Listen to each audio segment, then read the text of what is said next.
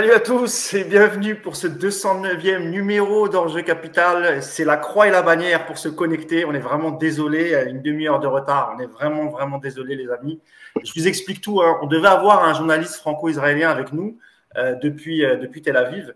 Et, euh, en fait, bah, la connexion n'a pas pu se faire. Et, c'est pour ça qu'on a pris du retard, parce qu'on voulait absolument qu'il soit avec nous, qu'il connaît très bien cette équipe d'Aïfa. Donc Raphaël Assine, c'était notre invité et euh, bah, il y, a, y, eu, y, a eu un gros bug. Voilà, gros gros bug. On a tout fait pour qu'il soit avec nous. Euh, malheureusement, ça n'a pas pu se faire, donc c'est pour ça qu'on on démarre ce live en retard. Je suis vraiment désolé. On lit vos commentaires. Vous nous avez bien fait marrer quand même. ça, c'est sûr. On a passé au moins un moment à se marrer en vous lisant. Mais on est vraiment désolé. Euh, voilà. De toute façon, on va, on va rentrer rapidement dans le vif du sujet. Et en plus, il y a une surprise puisque Nicolas ne devait pas être là et puis finalement il est là avec son super beau maillot du, du PSG. Je me demande bien où il l'a eu d'ailleurs. Donc, euh, bah, je vais présenter mes deux camarades du jour. Est-ce qu'il faut-il encore les, présenter? Tout d'abord, Nicolas Puravo. Salut Nico, comment ça va? Salut Mousse, salut Yacine, salut tout le monde. Bah écoute, ça va bien. Euh, ça fait déjà une heure qu'on est en live, nous, donc c'est sympa. Et juste petite précision, est-ce qu'on parle donc du match de Coupe d'Europe d'hier ou est-ce qu'on parle de PSG 3 Je ne sais plus quel match on débrief du coup. Alors c'est bien PSG Maccabi Haïfa, euh, mon cher Nico, okay. ne t'inquiète pas. Et puis mon deuxième camarade du jour, hein, l'indispensable coach Yacine, Yacine Amned. Salut Yass. Salut à tous. Comment ça va? Bah, Très bien. Toujours après une victoire 7 à 2, normal. Ouais, et puis surtout le contenu, parce que 7-2, euh, bon voilà, il y a, y, a, y a, tout eu, donc c'est très bien. Mais je vais saluer tous ceux qui sont sur le, sur le live. Je vois, il y a So, il y a Yas2698, Samzou, euh, Jazair, euh, Crocadile, euh, Redil Sauvage, un habitué, Amine Boubou, euh, Torion, Glouton PSG. Euh, voilà, merci à tous d'être là. Et puis, euh, comme la dernière fois, hein, on, on, lira évidemment vos, vos commentaires. Euh, allez, on commence, messieurs, parce qu'on a pris beaucoup, beaucoup de retard. tout d'abord, on va faire un petit votre avis général sur la sur la rencontre a eu hier au Parc des Princes à 21h. Donc, c'était l'opposition entre le Paris Saint-Germain et le Maccabi Haïfa. Victoire 7 à 2 pour le PSG. Ça nous rappelle des souvenirs, monsieur, hein, le, match face à Rosenborg en 2000. Euh, toujours en, Ligue des Champions. Même si la suite n'était pas terrible, mais euh, en tout cas, très joli score. On a vu des super beaux buts, on a vu un, match plutôt agréable. Euh, bah Nicolas, ton, premier ressenti sur, le, ce match et cette victoire 7 buts à 2. Alors, il y a eu un doublé de doublé doublé de Messi, un but de Neymar. Il y a eu un CSC d'un joueur israélien, je ne me rappelle plus lequel et, euh, et, un but de Carlos Soler pour deux buts de, Sec, le Sénégalais euh, du, Maccabi. Alors, Nico, cette rencontre? Bah écoute, c'était plutôt, euh, plutôt une bonne soirée. On a vu du, du, beau football, des jolis buts. Je vous avais dit lundi soir qu'il fallait pas vous inquiéter et qu'un match comme ça, c'était fait pour prendre une rouste. Euh, de ce point de vue-là, nos amis euh, du Maccabi ont été euh, au rendez-vous. Voilà, on n'attendait pas moins d'eux.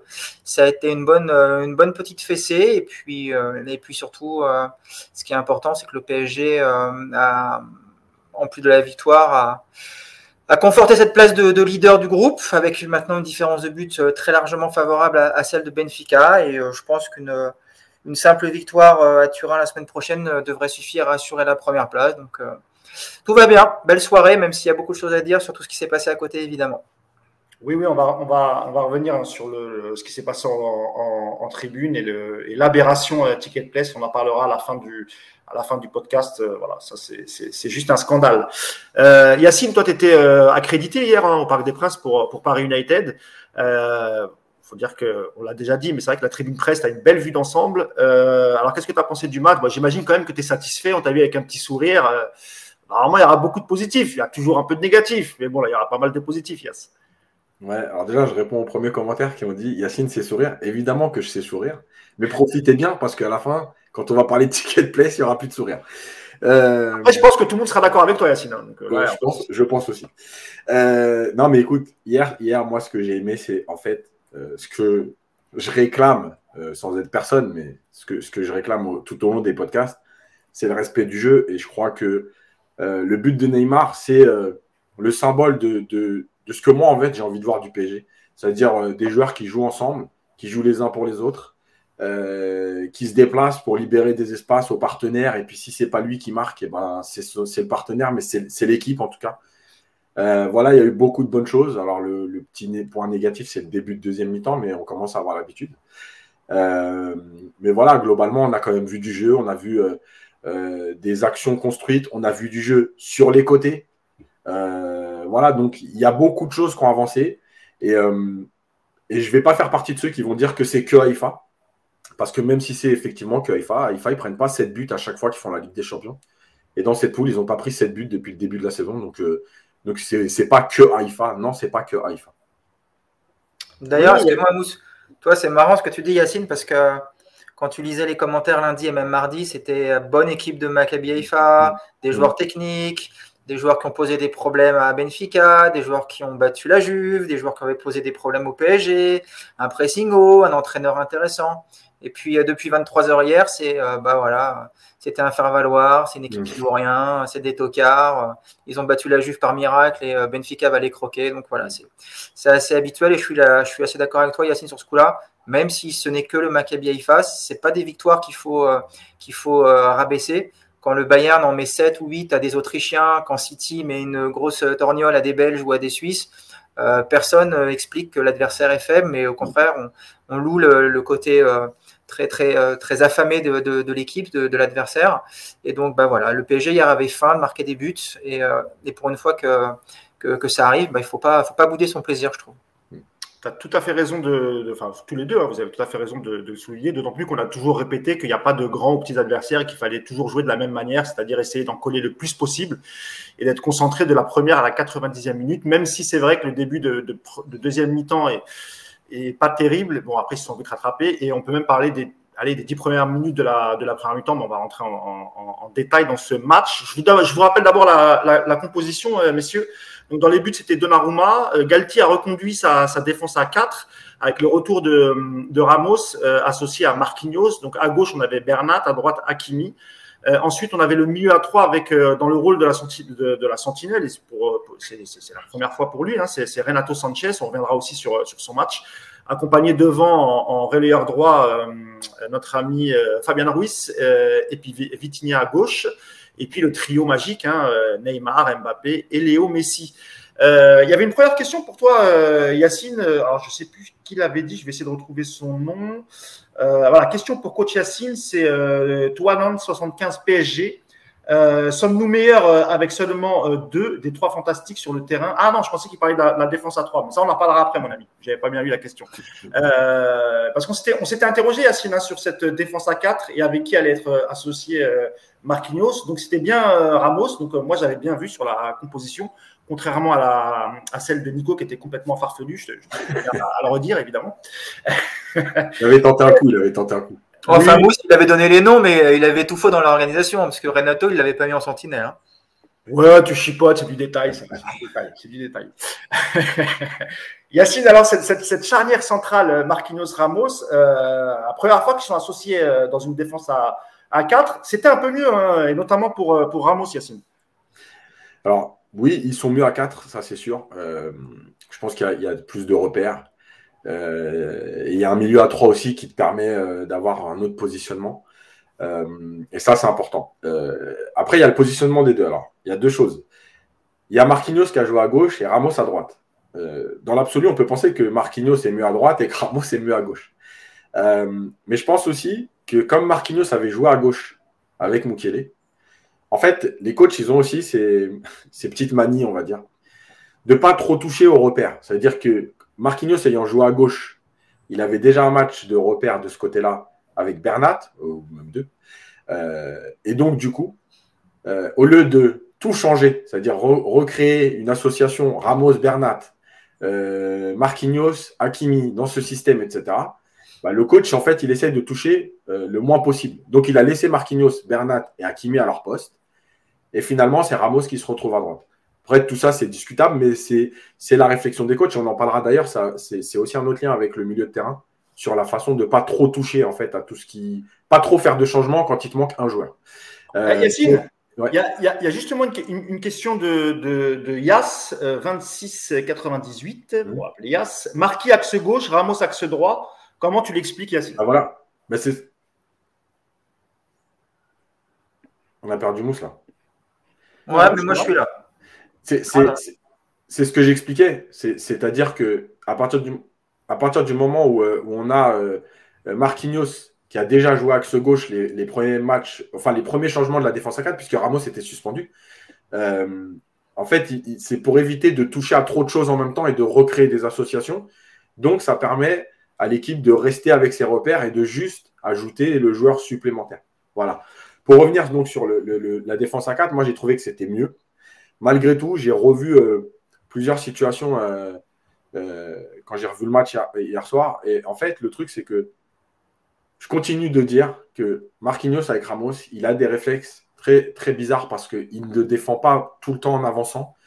Il est dans la couverture et, et il ne fait même pas remonter le bloc systématiquement. On a l'impression qu'il a tellement peur d'être pris dans le dos que euh, il se dit euh, bon ben je vais euh, il faut que je pense à couvrir Ramos etc. Et vraiment je veux veux pas dire que j'ai raison là-dessus. Hein. C'est pas le but du truc, c'est pas de dire ça. Vraiment j'ai revu des situations bien précises hier et, Marquinhos n'ose pas y aller comme s'il se disait si je suis éliminé la gestion de la profondeur par Ramos c'est pas la même que Mukele parce que Mukele va plus vite aujourd'hui après, voilà, est-ce que c'est une question aussi de réglage? C'est leur premier.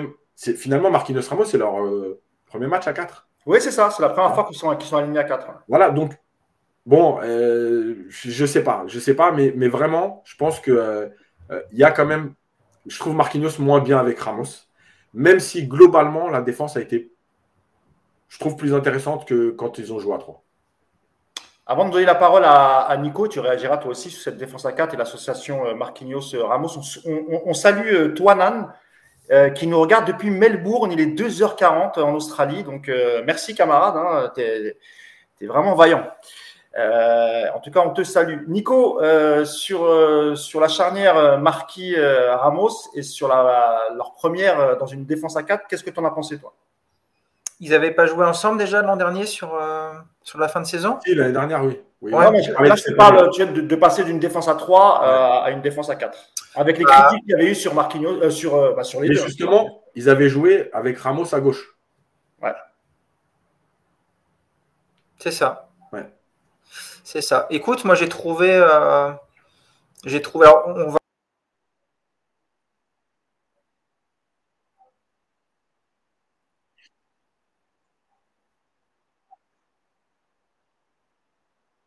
avec un Marquinhos, encore une fois, qui n'est euh, pas au niveau de ce qu'il est capable de faire. Je trouve encore. Euh, il y a du mieux par rapport à ce qu'on a vu en début de saison, mais je trouve qu'on est encore loin du grand Marquinhos, notamment dans les duels où il se fait encore beaucoup bouger, je trouve.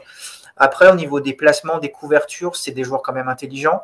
Marquinhos, il a la vitesse pour lui, Ramos l'intelligence parce que bah on voit bien que il est souvent un peu juste au niveau, au niveau course, mais voilà, il a, il a le sens du placement et de l'anticipation qui, lui permettent de rattraper quand même la majorité des coups. Donc, euh, je trouve que c'est intéressant et, euh, et, le débat après de, de, savoir un petit peu ce qui, ce qui va arriver, euh, comment est-ce que le PSG va jouer si on, maintient cette défense à 4. Je, je, je pense que Galtier et les joueurs sont, bon, Kimpembe, on sait qu'il jouera axe gauche, évidemment, la plupart du temps. Je ne le vois pas aller axe droit, mais euh, tu as quand même des joueurs assez polyvalents, parce que même Mukiele, il est capable de jouer côté gauche s'il y a besoin. Donc, euh, tu as quatre joueurs, il va falloir faire tourner, sachant que Mukiele peut aussi euh, être considéré comme une doublure d'Akimi à droite. Donc, ça va être plus une gestion d'hommes qu'autre chose, parce que le système A4, je vous le disais lundi, j'ai l'impression que plus ça va aller, plus il va donner des garanties, et plus c'est un système qui va s'imposer de lui-même. Il va juste falloir maintenant euh, gérer intelligemment les temps de jeu, les suspensions, les blessures. C'est sûr que si les quatre sont tous opérationnels toute la saison, ça va être compliqué pour Galtier. Maintenant, entre la Coupe du Monde et le calendrier, je pense qu'il va quand même y avoir de la place pour tous. La vraie question, c'est est-ce que le PSG a besoin d'acheter dans ce contexte-là un, quatrième défenseur central cet, euh, cet hiver? je ne sais pas si c'est toujours dans, les priorités du club, mais moi j'ai aimé, euh, aimé la défense hier, même au-delà de la charnière, j'ai aimé aussi ce que j'ai vu sur les côtés, on en parlera. Euh, voilà, cette défense à 4, elle correspond quand même beaucoup plus euh, sur les qualités actuelles de, l'effectif. Et je l'ai dit lundi, je le redis, c'est paradoxal parce que avec les deux pistons qu'on a, euh, Nuno Mendes et Hakimi, c'est vrai que la défense à 3, elle, semble s'imposer. Mais le souci, c'est que la défense à 3, elle fonctionne si tout, tout va dans ce sens-là et que tu peux pas juste faire une défense à 3 parce que tu as deux bons pistons. Il te faut aussi des milieux qui correspondent à ça. Il te faut un attaquant de surface que tu n'as pas aujourd'hui. Euh, donc, voilà, aujourd'hui, le système A4, euh, il donne plus de garanties, puis surtout, il donne, euh, j'ai l'impression, plus de plaisir aux joueurs, plus de, plus de repères, plus de, facilité. Donc aujourd'hui, Galtier a eu l'intelligence de changer. je ne le vois pas repasser dans l'immédiat à 3, je n'en vois pas l'intérêt en tout cas. Monsieur, il y a Bancol qui nous dit la charnière n'est-elle pas trop passive Marquis et Ramos se, se regardent trop lorsqu'il faut intervenir, vous ne trouvez pas? Mais en fait, moi, je redis, c'est pas, euh, pas trop passif parce qu'on les a quand même vus avancer. On a vu Ramos mettre un tacle euh, un peu appuyé sur, euh, sur l'attaquant de, de, Haïfa. moi, je pense pas. Je pense vraiment qu'il y, y a cette gestion de la profondeur qui pose problème. Et, vraiment, je, regardais encore des séquences et je pense que Marquinhos a un problème.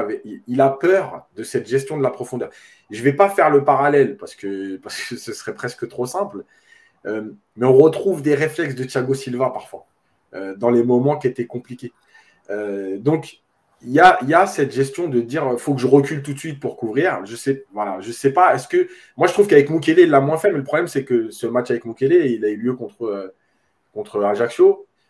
Est-ce qu'il est significatif. Voilà, faudra voir avec l'adversité, mais mais mais voilà. Après pour terminer sur la rotation, ce que disait Nico, c'est intéressant parce qu'en plus, euh, rappelez-vous qu'il y a eu euh, une saison, alors je crois que c'est 2000, j'hésite entre 2018, 2019 et 2019-2020, mais euh, il y, a, il, y a, Silva, Kimpembe et Marquinhos, et en fait, ils jouent pratiquement une charnière chaque match.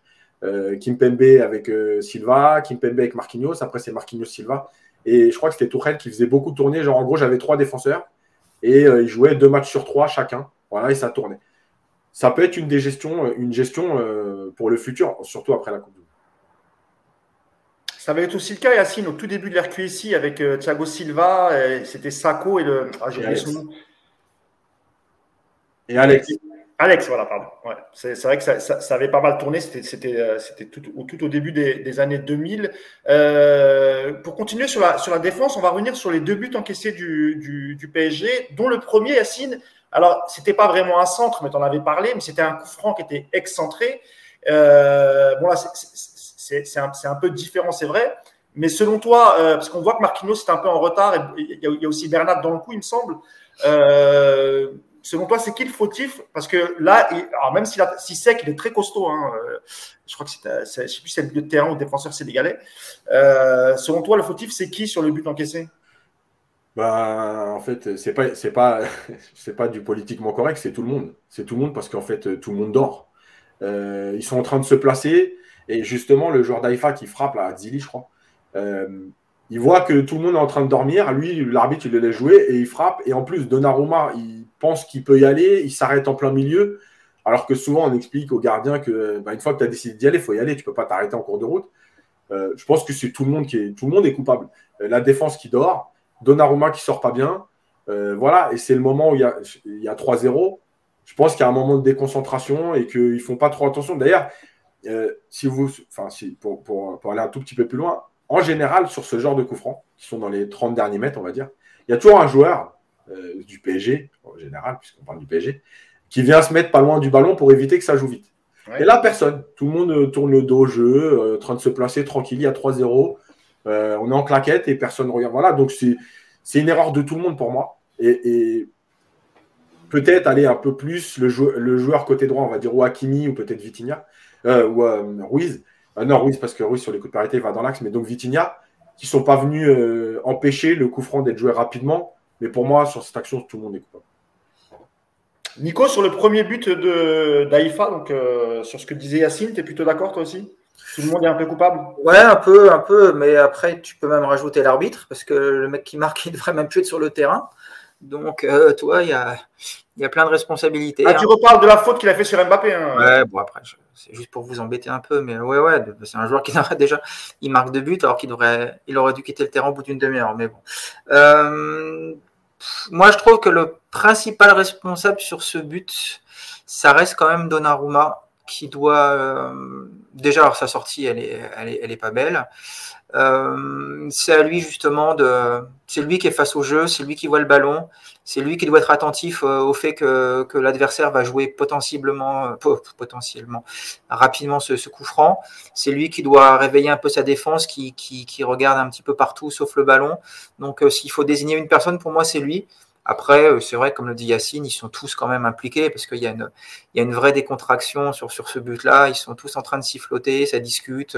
C'est absolument pas concerné, ils sont surpris. Et, mm. et voilà, c'est sûr qu'à ce niveau-là, tu, tu peux pas te permettre ce genre de d'attitude. Après, je trouve que c'est assez anecdotique, même si c'est des coups francs qu'on voit souvent. Mais par exemple, je trouve que le, but qu'on prend euh, face au Benfica là-bas, il est plus, plus inquiétant parce que c'est dans le jeu que c'est vraiment des, des, placements coupables, un manque d'agressivité. Là, c'est vraiment, voilà, tu viens de marquer un troisième but, tu n'es pas concentré sur un coup de pied arrêté, euh, tu te fais prendre parce que ça joue un peu trop vite. Voilà, je trouve que c'est c'est un but malgré tout qui est pas qui m'inquiète pas en tout cas par rapport au, niveau de la défense. Là, c'est vraiment une, un problème de concentration. moi, moi, il m'inquiète parce que parce qu'en fait, c'est pas le premier. Euh, contre la Juve, euh, tu prends un but sur coup de pied. Hier, tu en prends deux. Euh, et souvent, sur les situations, alors il n'y a pas tout le temps but, mais on n'arrive pas à bien défendre sur le coup de pied. Euh, d'ailleurs, on n'est même plus dangereux offensivement non plus sur les coups de pied je parle coup de pied arrêté, corner, coup franc excentré, pas les coups francs directs Neymar ou Messi, mais, mais voilà. Et, je comprends ce que dit Nico sur le côté anecdotique par rapport au contexte du match et à ce moment-là du match. Maintenant, il n'est pas si anecdotique si on regarde un peu tout ce qui se passe depuis le début de saison et le comportement du PSG sur les pied arrêtés. Oui, ah, Excuse-moi. Vas-y, Nico, vas-y. Anecdotique dans le sens par rapport au deuxième. Le deuxième, par exemple, il ne l'est pas. Parce que le deuxième, c'est un corner, tout le monde est en place, tout le monde est sur le ballon. Et là, il y a une multitude d'erreurs dues à, à de la concentration, à de l'agressivité. Le deuxième but m'inquiète beaucoup plus. Le premier, le premier, je trouve qu'il n'y a, même pas d'erreur dans le jeu en lui-même, dans le sens où le, PSG ne défend même pas, en fait. Voilà ce que je veux dire. Mmh. C'est pas du mauvais placement, c'est pas une mauvaise, enfin, à part Donnarumma qui se trouve, mais les autres, ils sont pas, ils regardent pas. Le coup franc à jouer, il n'y a personne qui est en train de regarder. Donc, toi, c'est, tu peux pas dire Bernat est mal placé, euh, Ramos personnel. Il n'y a personne qui le joue, en fait, ce coup franc. Ils sont tous en train de dormir. Donc, c'est pour ça que je dis que ce, premier but dans l'analyse, il m'inquiète moins parce que c'est juste à dire bah voilà tu peux pas peux pas dormir comme ça sur un coup de pied arrêté. Tu dois regarder le ballon être concentré et, c'est pas compliqué de rectifier ça. Le deuxième il est plus inquiétant je trouve. Il y a Elju qui nous dit euh, enfin 0710 qui nous dit gros déficit de qualité dans le jeu aérien dans la défense parisienne. Combien on en a pris cette saison dans la même configuration? Euh, ensuite il y a Mali qui nous dit Juve corner Benfica centre hier deux têtes ça aussi, on l'avait, euh, on l'avait déjà souligné dans les, euh, podcasts précédents. Un mot sur Donnarumma, parce qu'il y a des commentaires qui l'ont un peu accablé, d'autres qui le défendent et qui, mettent plus la responsabilité sur effectivement les défenseurs et, les milieux. Donnarumma, est-ce qu'il peut faire quelque chose sur les, sur les, notamment sur le premier?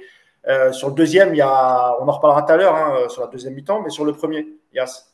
Bah, je pense qu'il juge trop mal la trajectoire, c'est-à-dire que soit il y va soit il y va, soit il y va pas. Mais, euh, en fait, c'est pas possible de, Encore une fois, quand tu prends la décision, il faut aller jusqu'au bout. Voilà. Soit tu sors et tu vas jusqu'au bout. Alors, si tu te trouves, tu te trouves. Mais là, en fait, c'est la pire décision, c'est-à-dire qu'il fait deux pas, donc il ouvre son but, mais il s'arrête en plein milieu, c'est-à-dire qu'il ne va pas aller au contact de l'adversaire pour le gêner. Euh, voilà, mais, mais ça fait plusieurs fois que Donnarumma sur les. Parce que juste avant, un peu avant, je crois, il fait déjà une première sortie sur corner qui n'est pas bonne, et il y en a une deuxième où il dégage du point. pour moi, avec la taille qu'il fait, il, doit s'imposer. évidemment, quand tu as connu Bernard Lama, euh, encore plus. mais, euh, mais... On commence pas avec les noms, euh, on va encore se faire traiter de boomer. Hein. Je, voulais le dire à l'introduction, Yanis, hein. pas de, pas de Vertruis, pas de Jean-Luc Sassus, évidemment. Je m'arrête. Pas de. je m'arrête aux années 2003-2004. Ça va Non, moi je plaisante, je plaisante. je rigole, je rigole. Euh, donc voilà, donc effectivement, c'est dommage parce que par rapport en plus à sa taille et tout, tu te dis qu'il doit s'imposer là-dessus. Est-ce que c'est un problème de confiance ou réellement de lecture du jeu? Je ne sais pas. Euh, mais, mais ouais, je trouve que c'est pas rassurant parce que, parce que là aussi, si ton, ta défense n'est pas trop en place, ton gardien il doit te soulager. Euh, et, et, pour l'instant, sur les coups de pied arrêtés et sur les centres, ce n'est pas le cas. Il y a euh, un pseudo qui va te plaire, Nico, euh, Son Altesse 75, qui dit sur coup de pied arrêté, il y a vraiment une marge de progression. En Ligue des Champions, ça se joue sur ce type de détails.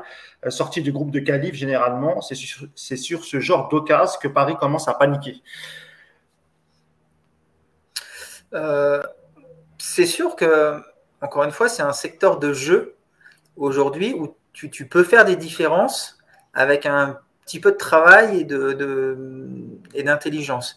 Aujourd'hui, le PSG, alors, offensivement, c'est vrai que je me souviens plus le dernier, le dernier but qu'on a marqué sur corner. Mais alors, comment? Yacine était nostalgique des époques Bernard Lama. Moi, je vais l'être des époques Ricardo.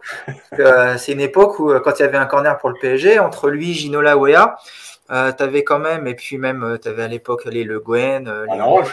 Tu avais à la Roche aussi. Ouais, ouais, à la Roche, bien sûr. Tu avais quand même des. avais quand même une, une, force de frappe sur corner. Après, c'est. C'est bizarre parce que tu as, as, des bons tireurs de corner dans cette équipe. Tu as des bons joueurs de tête, même s'il n'y en a pas beaucoup, mais tu en as quand même quelques-uns. Mm. Et à l'arrivée, c'est vrai qu'il euh, ne se passe pas grand-chose, mais tu, ce qu'on voyait à une époque, c'était notamment sous Tourelle, avec des blocs, avec euh, mm. un vrai travail sur les coups de pied arrêtés. Tu sens que ça, c'est un secteur de jeu qui est moins travaillé. Ça se, ça se ressent de toute façon. Hein. Et puis, et puis peut-être qu'aussi les, les, défenses euh, ont mieux cerné les, avec si peu de, de, de, de force offensive sur coup de pied arrêté. Peut-être que les défenses, c'est plus facile aussi pour elles de défendre, mais, mais c'est vrai qu'offensivement, c'est dommage. Après, défensivement, là, effectivement, euh, quand, quand je dis le premier but, il est anecdotique, euh, encore une fois, prendre un but sur corner ou sur, sur coup franc comme ça, c'est, on doit en parler. Mais c'est évident que tu ne peux pas arriver en huitième ou en quart de finale de Ligue des Champions en étant en danger sur chaque coup de pied arrêté adverse. Et il n'y a pas que, hier, hein, on le voit, hein, Ajaccio a pris des plein de ballons de la tête contre nous euh, ce week-end en championnat aussi. Donc, euh, donc c'est, ouais, ouais, c'est. Je pense que c'est juste une question d'agressivité. C'est peut-être, il faut peut-être un petit peu euh, que Galtier prenne sur une semaine d'entraînement quelques temps pour un petit peu sensibiliser les joueurs à ça, parce qu'effectivement, il faut, il faut qu'ils aient conscience de ce manque d'agressivité sur les, sur les corners adverses. Le deuxième but, il est quand même très révélateur. Hein. C'est une multitude de duels perdus. C'est juste hallucinant par retour de duel en aussi peu de temps dans ta surface. Et, euh, et sur ce but-là, tu vois effectivement qu'il y a, il y a un manque de, de, de, de hargne et de, de, bagarre dans le duel qui est, qui est un peu embêtant. Même Donnarumma, sur le deuxième but, je trouve qu'il est, euh, il est vraiment pas inspiré parce que son plongeon, euh, même si la tête est bien placée, je ne comprends pas qu'il n'essaye pas de la récupérer euh, main opposée, parce qu'il euh, aurait beaucoup plus d'envergure. c'est mon petit côté gardien euh, qui ressort, ma, grande, ma grande expérience de gardien. Mais tu étais gardien, Nico Ouais, j'étais gardien. Ouais, j'ai joué trois matchs à l'Urban. On se calme, hein, c'était pas non plus une grande carrière. Hein, mais oui, non, je ne suis pas gardien. Mais, mais voilà, en tout cas, ouais, ils, ont, ils ont raison, ceux, qui nous disent que c'est, on peut pas rester comme ça toute la saison avec autant de lacunes, notamment défensives, évidemment qu'il va falloir rectifier le tir parce que là, ça fait. Le, enfin, et puis même, tu sais, tes adversaires, ils ont identifié le problème maintenant. Tu sais, ils sont aujourd'hui, tous les matchs sont disséqués euh, par euh, des analystes. Évidemment que le PSG va être ciblé sur les coups de pied arrêtés euh, dans les prochains matchs. Donc, donc c'est un axe de travail, encore une marge de progression. Donc, c'est plutôt, plutôt encourageant parce que tu peux progresser là-dessus. Maintenant, voilà, il y a du temps avant les gros matchs, mais ce serait bien de commencer à s'y mettre certains nous parlent sur le live hein, de peut-être d'un excès de confiance de, de Donnarumma. Euh, d'autres voudraient euh, une alternance avec, euh, avec Navas. bon, l'année dernière, on a vu ce que ça a donné, l'alternance. Ça n'a pas donné forcément beaucoup de confiance à, à, à Donnarumma. C'est quand même mieux qu'il y, ait un choix qui est fait, qu'il y ait un numéro 1 et un numéro 2. Jusqu'à présent, Donnarumma, ça va. Il fait, pas, il, il, fait quand même un bon début de saison. Après, comme l'a dit Nico, hein, tu peux prendre un but, c'est c'est pas très très grave. Euh, oui, dans le chat, il y en a qui demandent si tu étais gardien de but ou gardien d'immeuble. Ouais, j'ai vu gardien de Louis XIV aussi. Alors, je, n'étais pas né, hein, je précise, hein, mais euh, même si je suis un descendant direct, je n'ai jamais connu euh, mon arrière, arrière, arrière, arrière grand-père directement. Oui, puis, puis nous qui le connaissons, Nico, c'est vrai que la taille, c'est pas non plus ton fort. Hein, donc, gardien. Bah, regarde, regarde la, regarde la carrure. Et pourtant, et pourtant, on avait dit qu'on n'attaquait jamais le physique. C'est moche ce que je viens de faire, c'est très moche. Euh, messieurs, euh, bah, je pense qu'on a fait un peu le tour hein, sur la, la, la, la, charnière euh, centrale Marquis et, et, Sergio Ramos. On, va, on, on, va arriver sur le, le, milieu de terrain, le milieu de terrain à, à 3 hier, encore une fois. et donc, c'est Renato Sanchez qui a été placé devant, le, devant la défense en sentinelle, en remplacement de, de Marco Verratti. Alors, je ne sais pas ce que vous en pensez, monsieur, vous allez me dire votre avis euh, tout de suite. Hein.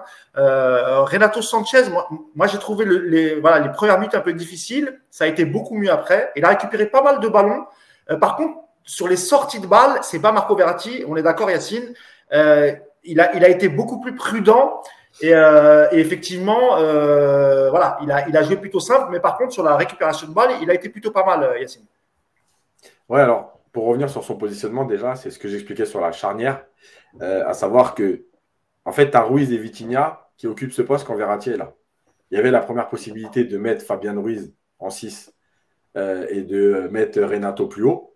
Et il y avait la possibilité, comme je disais tout à l'heure, que les coachs préfèrent, à savoir que au lieu de changer deux postes sur trois, j'en change qu'un. Donc je laisse les deux qui ont compris leur rôle et qui le font bien, et je change juste poste pour poste le joueur. Voilà, c'est un choix. Euh, mais les coachs aiment bien aussi rester comme ça sur les certitudes. Donc Renato, euh, bah, il a pris la place de Verratti. Alors effectivement, dans les sorties de balle, euh, ce n'est pas Verratti, mais en même temps, si vous aviez mis Fabien Ruiz, c'est non, pas non plus Verratti, parce que Verratti, il n'y en a pas d'autres dans l'effectif. Pour l'instant, en tout cas. maintenant, ce qui ce qui est, j'ai trouvé bien, c'est que effectivement, dans la récupération, il a été très bon. Il a défendu en avançant, il a mis de l'impact. Je crois que c'est le joueur qui récupère le plus de ballons hier. Euh, je ne sais pas si, si tu as la stat, Yacine, d'ailleurs. je crois qu'il en a 7. Il euh, faut que je retrouve. Euh, du, coup, du coup, il a fait du bien. Voilà. Je pense qu'il était aussi dans une retenue, à savoir de ne pas non plus trop se livrer, sortir des pressings en percutant, parce que c'est plutôt sa force. Il l'a fait deux ou trois fois, mais pas, pas régulièrement. parce qu'en fait, bah, je pense qu'il revient de blessure. Il a joué 60 minutes à Ajaccio il n'était pas forcément prêt non plus à, exagérer. Il a plutôt été dans la gestion. Donc, il a bien défendu, il a équilibré le milieu de terrain. Il a permis à Ruiz et Vitinha d'être dans leur rôle, euh, le rôle qu'ils occupent depuis, euh, depuis deux semaines. Euh, et il a fait son taf, voilà, défensivement. Il a proposé quand même quelques solutions. je trouve qu'il a été intéressant. Et Galtier l'a dit d'ailleurs en conférence de presse qu'il l'avait déjà utilisé dans un rôle un peu similaire à Lille. Donc, il savait qu'il était capable de le faire. Il y a euh, So qui nous dit, en parlant de, de, Renato, c'est un, peu réducteur, euh, contrôle, passe, rien de plus pour Renato. Nico C'est peut-être, euh, déjà, ouais, c'est un petit peu réducteur sur le match d'hier. Après, c'est, je pense que c'est pas mal les, consignes d'hier qui ont un petit peu entraîné ce match de Renato parce que on l'a senti vraiment positionné devant la défense avec la consigne de ne pas offrir d'espace aux attaquants de ce côté-là, il a très très bien euh, rempli son rôle. Euh, il a coupé pas mal de, de lignes de passe, il a récupéré des ballons. Après, c'est vrai qu'il n'a pas été euh, transcendant dans les sorties de balles parce que on connaît ses qualités. Hein. C'est un joueur qui, aime bien percuter sur 10, 15, 20 mètres et qui fait des vraies différences. Là, c'est vrai que c'est quelque chose qu'il n'a absolument pas proposé. Après, la différence de Verratti, elle se voit, elle se voit aussi dans, dans, la confiance avec le balle au pied parce que quand euh, Donnarumma le trouve euh, à l'entrée de la surface avec un mec au dos, euh, il joue tout de suite à une touche de balle sur un côté. Alors, il l'a fait très bien, hein. il aère tout de suite le jeu sans prendre de risque. Là où tu as un Verratti qui va contrôler, qui va faire le tour du défenseur, enfin, du, du, attaquant qui le presse pour ensuite relancer. Enfin, c'est une, ça, ça, ça, t'a amené hier des sorties de balle un petit peu différentes.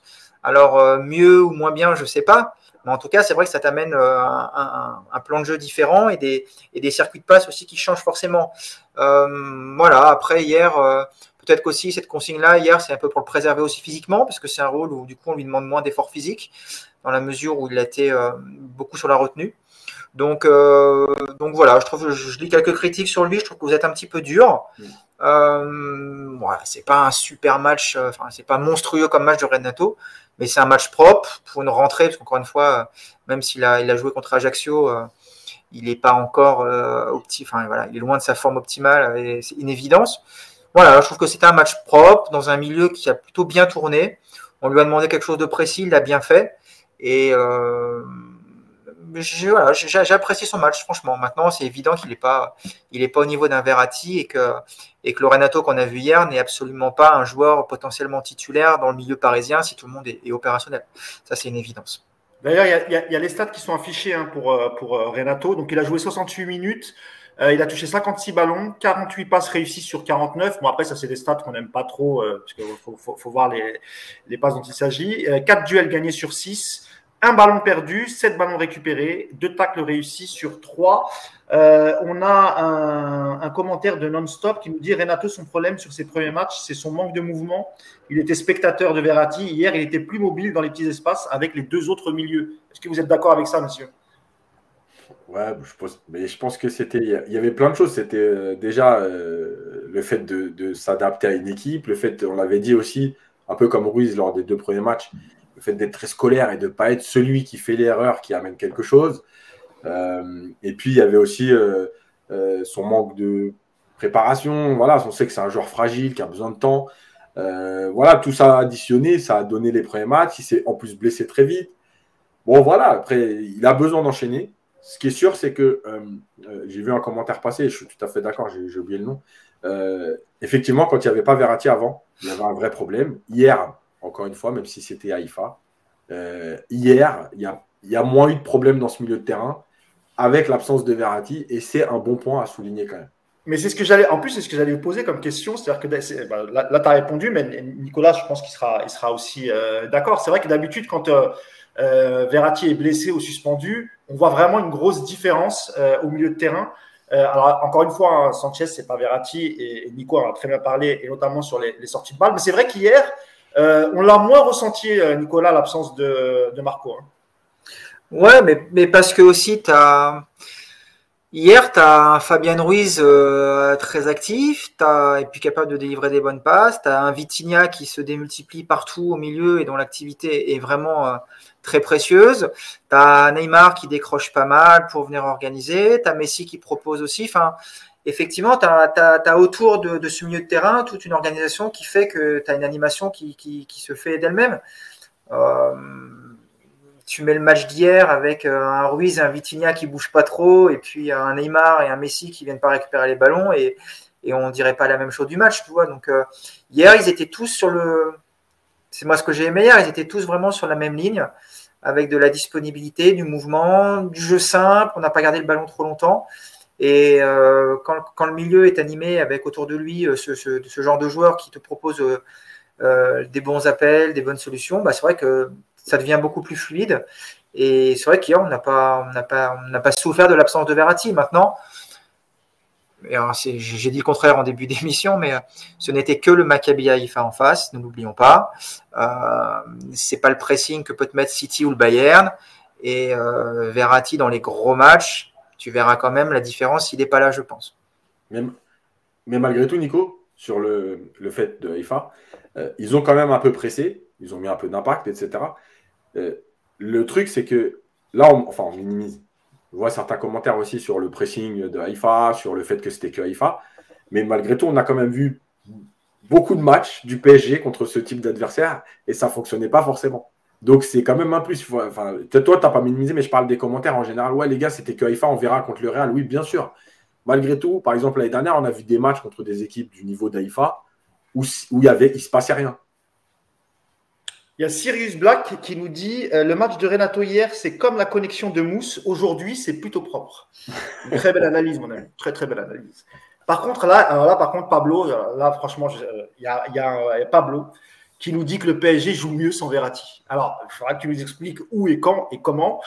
Mais mon ami, je pense que tu te, tu te trompes vraiment. Parce que là, dire que, le PSG joue mieux sans Verratti, c'est quand même incroyable. Je, crois qu'il troll. Ouais, je ah crois que c'est un troll, ouais. Ah, alors pardon, mon ami Pablo. Pardon. Ah, peut-être qu'il faisait référence à notre ami Daniel Riolo. Ouais, je crois. L'ami de Nicolas. Ouais, j'ai rien contre. Arrête de vouloir me fâcher avec tout le monde. J'ai rien contre. Besoin de me fâcher avec lui. Alors, Nicolas, honnêtement, tu n'as besoin de personne pour te fâcher avec la moitié de Twitter. Là, non. Ouais, mais ne, mets pas l'autre moitié sur mon dos alors qu'il s'est encore rien passé. c'est normal parce qu'il est banni de Twitter. Il voit pas encore, il, voit plus tes tweets. C'est normal. Ah, c'est pour ça. C'est bah, pour ça. Évidemment, évidemment. Euh, bah, écoute, euh, on a fait le tour sur, euh, sur Renato Sanchez. Bah, on peut dire, messieurs, quand même que depuis le début de saison, même s'il a été absent, il a, il, a, il a, eu des blessures, ça reste quand même pour l'instant son meilleur match. Euh, après, à voir, parce que Verratti va revenir et normalement, le, le milieu à 3, euh, ça sera Verratti en sentinelle et euh, Vitinha, et, avec devant lui, pardon, Vitinha et Fabien Ruiz. Euh, on va passer justement à Vitinha et, Fabien Ruiz. Alors, vous avez parlé beaucoup de Vitinha euh, en disant qu'il a été. enfin, Yacine, tout à l'heure, tu disais qu'il est indispensable, ça c'est vrai. Mais je trouvais, moi, qu'hier, c'était pas forcément son, son meilleur match. Il y a eu quelques pertes de balles. Euh, ben voilà, il y, a, les stats qui sont, qui sont affichés. c'est un peu inhabituel. Euh, 8 ballons perdus. Il a quand même récupéré 5 ballons, 3 duels gagnés sur 4. Il a joué 89 minutes hier. Il a touché 62 ballons. Euh, je ne sais pas ce que vous en pensez. Moi, je trouve que ce n'est pas non plus son, meilleur match hier à l'ami euh, Vitinha Ayas. Non, c'est pas son meilleur match, mais euh, en fait, Vitinha, je pense qu'il va falloir l'analyser un peu différemment. Ça veut dire qu'il y a deux choses pour moi. Le côté négatif, je vais commencer par le côté négatif, c'est que euh, j'ai trois, quatre situations en tête où il doit vraiment se retourner et jouer vers l'avant. Et j'ai l'impression qu'il n'a pas encore complètement cette, assurance pour dire dans certaines zones, je me retourne et j'élimine, etc. et notamment entre les, 20 et 30 mètres, 35 mètres de, de, la défense du PSG. quand il est plus haut, il est capable de le faire. On l'a vu à un moment donné percuter euh, le long de la ligne de touche, éliminer son adversaire. D'ailleurs, il y a faute sur lui. Je pense qu'il y a une question de confiance dans cette zone de jeu. Et même s'il fait des très bons matchs, qui s'est installé depuis le début de saison, je pense que ce côté-là, c'est encore un peu de la retenue. Euh, bon, voilà, je ne veux pas perdre le ballon ici, dans ces zones-là. Et, il manque de prise de risque dans cette zone-là, à la différence, par exemple, d'un Verratti. Euh, mais par est-ce que Yacine, euh, euh, justement, tu parles de Verratti, Yacine, est-ce que c'est pas aussi le fait qu'il n'était il était pas associé aujourd'hui à, à, Verratti? Est-ce que selon toi, ça, son jeu a, a été différent parce que c'était Sanchez et peut-être qu'il y a peut-être moins de, de, de, connexion derrière lui? Non, parce que, parce que j'ai fait la même remarque, je crois, il y a deux semaines ou la semaine dernière, euh, sur cette fameuse prise de risque. Euh, et on avait aussi fait le lien avec l'histoire de Mbappé, qu'il l'avait repris sur l'ouverture. Bref, je pense qu'il y a plein de petites choses. Il y a un manque de prise de risque dans cette zone-là. Après, je pense que Vitina, il faut vraiment analyser ses matchs sur ses déplacements parce que c'est un joueur qui compense énormément, euh, qui court beaucoup, qui travaille beaucoup euh, et qui lit très bien le jeu. Et, vraiment, il compense défensivement parce que même s'il est petit, il va dans les duels, il récupère des ballons. Euh, il n'a pas peur du combat. Mais en plus, dans l'animation offensive, il compense énormément les décrochages de Messi et Neymar. Euh, donc je pense que Vitina, il, faut l'analyser euh, sur aussi son jeu sans ballon qui est très très très important. C'est-à-dire qu'il euh, est capable hein, de toucher sans ballon comme, comme Verratti, mais régulièrement, je pense qu'il n'atteindra pas les 100 ballons parce qu'il parce qu'il a énormément de jeux sans ballon qui permet à l'équipe d'être équilibrée et, et d'offrir en plus des solutions. Alors, il n'est pas forcément trouvé, mais en fait, c'est des solutions qui obligent l'adversaire à défendre d'une certaine façon et donc à pas venir fermer, par exemple, sur le décrochage de Neymar, sur un décrochage de Messi. Voilà, c'est pour ça que moi, je, trouve que Vitinha, dans son aujourd'hui, il, il se rend indispensable par tout ça. Et, je pense quand même que techniquement, il a, il a, il a aussi permis euh, de garder quelques ballons, etc. Euh, d'ailleurs, j'ai pas vu, bon, j'étais au parc, donc j'ai pas eu les commentaires, mais on m'a dit que euh, à la télé, il y, a eu deux, trois remarques d'Abid Bey en disant qu'il y avait du, du, trop de déchets techniques dans le milieu parisien moi, justement, je ne trouve pas du tout. Ça manquait peut-être parfois un peu d'intensité, mais dans le déchet technique, j'ai trouvé les trois plutôt, euh, plutôt propres hier. Il y a Redil Sauvage qui nous dit euh, Vitinha, je le kiffe, je kiffe le joueur, pardon, même si je pense que sa vista et les prises de risque doivent être plus importantes avec sa qualité de passe, Nico. Ouais, écoute, déjà, il y a moins de déchets techniques dans le jeu de Vitinha que dans le commentaire de la Big Bay. Tu, vois, Nico, que tu n'as pas besoin de nous pour te faire. Non, mais attends, Abib Bay, les gars, oh, on parle de. Oh, enfin, je, je vais même pas, on va pas rentrer dans le sujet. Donc, euh, donc il fait marrer Big Bay. Quoi. De toute façon, hier, on le connaît, ce mec-là. Il, il focus un joueur d'entrée, et puis euh, tout le match, il va être dessus, quoi que, quoi que le mec fasse. Donc, bon, écoute. Donc, euh, non, non, moi, je. Il a perdu effectivement quelques ballons hier. Maintenant, comme le dit Yacine, l'activité, elle est monstrueuse. moi, c'est un joueur dont je suis un fan absolu, que je découvre. Je connaissais très peu. J'avais dû voir un ou deux matchs par-ci par-là avec lui, sans forcément focalisé sur lui parce que je ne connaissais pas. Et euh, moi, j'adore ce joueur. Euh, j'adore sa générosité. Euh, comme le Diaz, il va au duel alors qu'il fait 1m40 et il pèse 42 kg. Et ben, il rentre là-dedans et il n'y a pas de souci. Voilà, moi j'adore ce joueur. C'est un jeune joueur, ne l'oublions pas. Et lui aussi découvre un nouvel environnement, un club comme le PSG. L'adaptation, elle est déjà très très bien réussie quand on voit ce, qu'il a fait en trois mois. ça va aller forcément en s'améliorant. Euh, il va aussi sûrement prendre beaucoup de confiance avec la Coupe du Monde. Donc, euh, non, non, c'est un, un, joueur extraordinaire. Alors, hier, il est peut-être un peu moins bien. Bah, S'il est moins bien comme ça toute la saison et qu'il nous fait ce genre de match, euh, je trouve qu'on est plutôt bien loti. Donc, non, non, moi, je fan de Vitinha et son match hier, franchement, je trouve qu'il est très, très précieux dans tout ce qu'il fait. Et j'aimerais effectivement maintenant le voir un tout petit peu plus entreprenant offensivement. Mais on sait que dans cette équipe-là, il n'y a pas forcément beaucoup de place pour pour aller montrer le bout de son nez euh, près de la surface. Mais ça va venir, ça va venir. Et euh, voilà, moi je, je trouve qu'hier il fait, il fait un match très très correct, même plus. Yacine, sur, sur, sur Vitinha, c'est vrai qu'avec Porto, on avait vu, avant qu'il arrive, on avait vu pas mal de, de, de, résumés de match, d'extraits de match.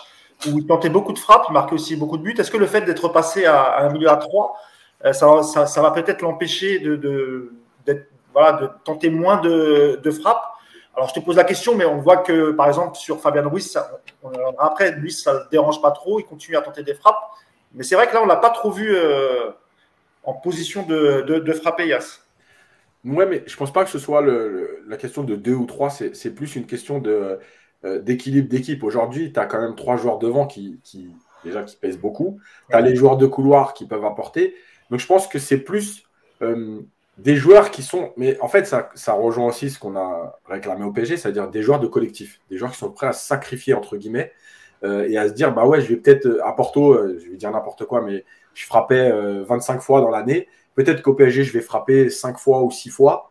mais c'est pas grave parce qu'en fait, c'est l'équipe, l'animation de l'équipe qui a besoin de ça. moi, le seul truc, c'est que si ça doit arriver, il faut qu'il y aille. Maintenant, c'est pas, euh, pas euh, obligatoire. Si l'animation de l'équipe elle est bonne comme ça, si ça tient la route comme ça, et que lui il s'inscrit parfaitement dans les équilibres des uns et des autres pour compenser, etc. Il y a, pas. Moi je suis pas dans enfin, je pense que ceux qui suivent le podcast le, savent. Moi je suis pas dans les stats, c'est-à-dire un mec qui va aller frapper 20 fois. si c'est pour aller frapper pour dire je suis à 20 mètres, je tente ma chance, je vais marquer deux buts dans la saison, ça m'intéresse pas. Euh, je préfère que tu respectes le jeu. Il y a peut-être d'autres joueurs plus à même de le faire dans cette équipe. Et puis, il ne faut pas oublier non plus qu'à Porto, même si Porto est un grand club et, a eu des belles équipes, il n'avait pas Neymar, Mbappé, Messi devant lui non plus.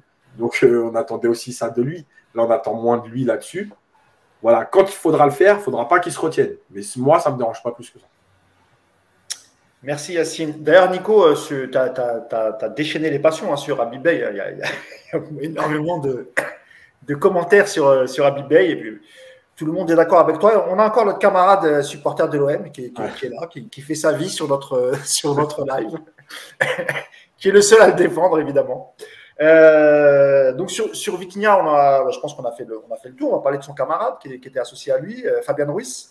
Je ne sais pas si tu as les stats, Yacine, de, de Fabien Ruiz. Je ne sais pas si, avais, si tu les as, comme ça on va les mettre, euh, on va les mettre à l'écran. Et euh, bah, je vais te laisser la parole, euh, Nico, sur le match de Fabien Ruiz, qui aurait pu, d'entrée de match, hein, sur un décalage de, Neymar, il aurait pu marquer lui aussi son, but. Il a encore été pas mal hier, Nico, le, camarade Fabien Ruiz. Ouais, il croque une belle occasion quand même au début. Hein avec un contrôle, euh, bah tiens, on va, rendre hommage à notre ami de l'OM, un contrôle marseillais sur cette action. Euh, il recule de 2 mètres sur le contrôle, c'est dommage. Euh, après, écoute, je trouve qu'il a été lui aussi assez intéressant, peut-être un petit peu moins bon que, que, Ajaccio quand même. On voit notamment les duels, seulement deux duels gagnés sur 11 c'est un peu étonnant.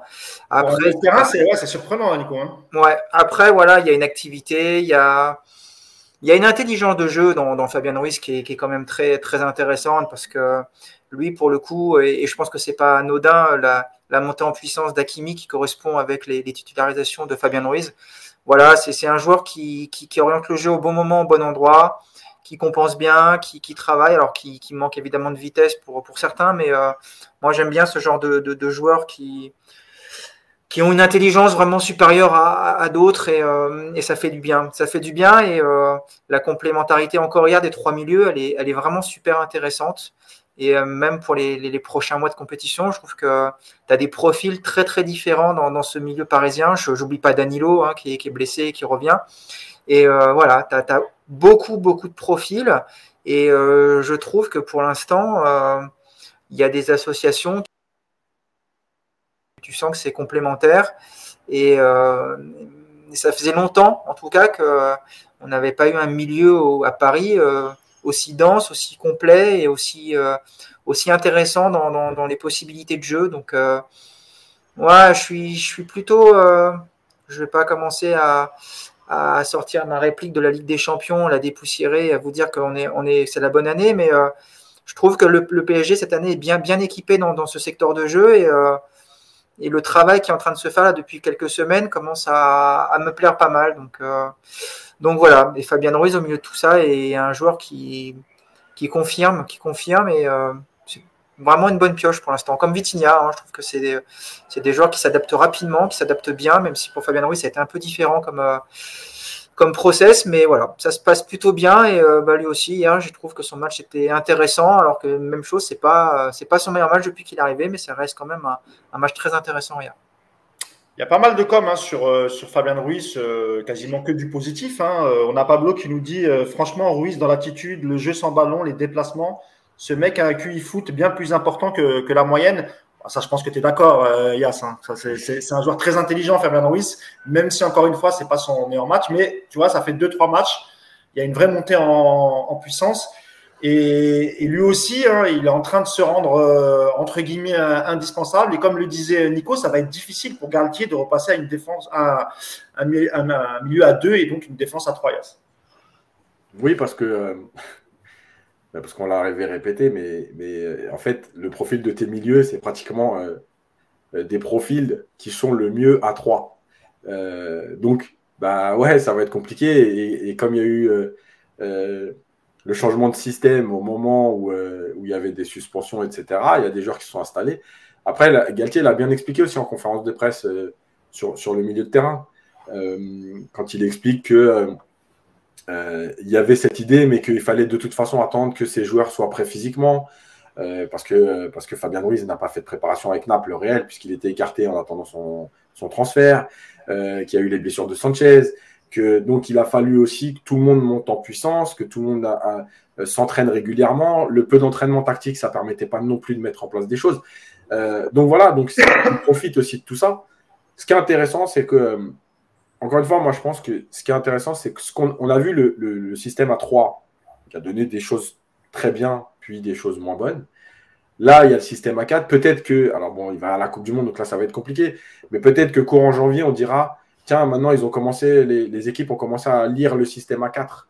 Donc, euh, tu deviens plus lisible. Il va peut-être falloir proposer autre chose. Alors, ça peut être un changement de système, ça peut être des changements de principe, ça peut être une animation différente. Ce qui est intéressant, c'est que là, aujourd'hui, Galtier, a déjà deux plans. Il l'a répété aussi en conférence de presse en expliquant qu'il avait les deux systèmes, qu'il n'y a, pas un système qui est oublié euh, par rapport à l'autre. Qu'en fonction de tes disponibilités, tu vas pouvoir animer, tu vas pouvoir coacher. Euh, et je, on l'avait dit dans le, dans, quand on avait parlé du mercato, on avait dit qu'ils avaient choisi des profils plutôt polyvalents, avec d'abord une intelligence de jeu. Et en fait, c'est très bien parce que ça confirme ce qu'on a, a dit. Euh, c'est des joueurs qui sont intelligents. Euh, et l'intelligence de jeu, c'est d'être capable de s'adapter à ce qui se passe autour de toi. Par exemple, euh, pour ceux qui ont déjà vu jouer Naples, les années où Ruiz y était, Ruiz, il a des fois même joué parfois dans un poste à la Sarabia, on va dire, euh, offensif côté droit. et là, il est capable de venir dans ce milieu à trois, de moins se projeter, parce que devant, il y a déjà trois joueurs qui se projettent, et de couvrir les montées de son latéral donc, de s'adapter au collectif et pas de dire Ah, mais moi, je suis capable de faire ça. Donc, moi, je vais faire ça. Et puis, tant pis pour l'équilibre de l'équipe. C'est ça l'intelligence de jeu. Euh, c'est ça le collectif. Donc, moi, ce, qui, me, fait du bien en ce moment de, voir ce qui se passe, c'est vraiment euh, ces joueurs de collectif qui sont capables de s'adapter à des systèmes, à des animations et de ne pas jouer pour eux, mais jouer pour l'équipe. Et puis là, il a, il a, toujours un peu ce côté euh, nonchalant, Fabien Ruiz. Euh, qui n'est pas pour nous déplaire d'ailleurs. Et euh, il y a aussi, il faut, il surveiller, hein, parce que rappelez-vous du podcast qu'on avait fait lorsqu'il avait été recruté avec mon camarade Mirko, le Napolitain et supporter du, Napoli, qui nous avait aussi dit faites attention, il y a parfois des creux. Il a, il a aussi manqué de régularité à, Naples. Donc là, pour l'instant, alors au début, effectivement, euh, il, a, il a été assez prudent, euh, donc c'était des matchs assez sobres. Là, ça va, ça va beaucoup mieux. Il faudra voir après sur la, sur la durée ce que ça, ce que, ce que ça va donner, parce qu'effectivement, à Naples, euh, il y avait des matchs où il était complètement euh, transparent, nous avait-il dit. Donc euh, à surveiller. je regarde s'il y a des coms. Après, comme je vous l'ai dit hein, sur, le chat, en général, les gens sont plutôt plutôt fans de, de, Fabien Ruiz. comme on est sur Fabien Ruiz, on va parler tout de suite des, latéraux parce qu'il y a encore eu un très bon match de d'Akimi avant de passer au trio offensif.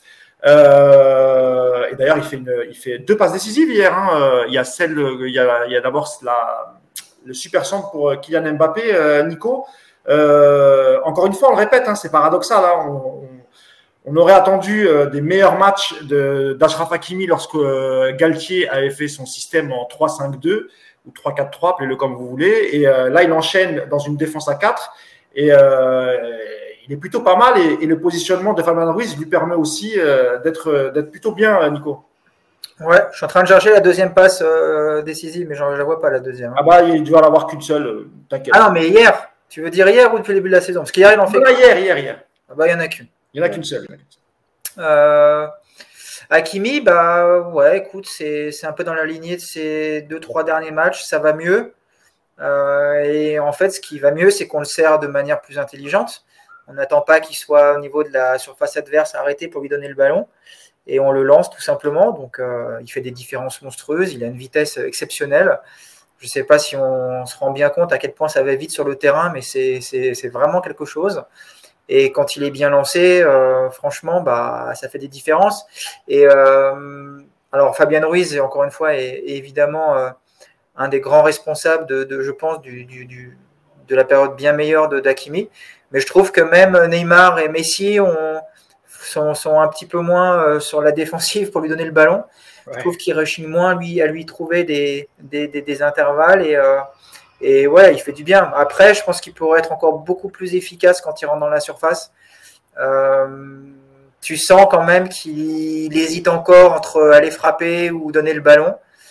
Mais en tout cas, déjà, ce qui est bien hier, c'est qu'il y a une ou deux fois où il donne des ballons et pas forcément vers Mbappé, tu vois, donc il nous a fait un peu mentir. Il est aussi capable d'aller chercher quelqu'un d'autre. Et euh, non, non, c'est bien. Hakimi, il est, en, il est dans une bonne période. Il faut, qu'il continue comme ça. Et, euh, et, même Bernat, hier, pour parler côté gauche, je trouve que Bernat fait un match très intéressant hier. Alors, tu sens qu'il n'y a pas le volume de jeu qu'il avait à une époque, franchement.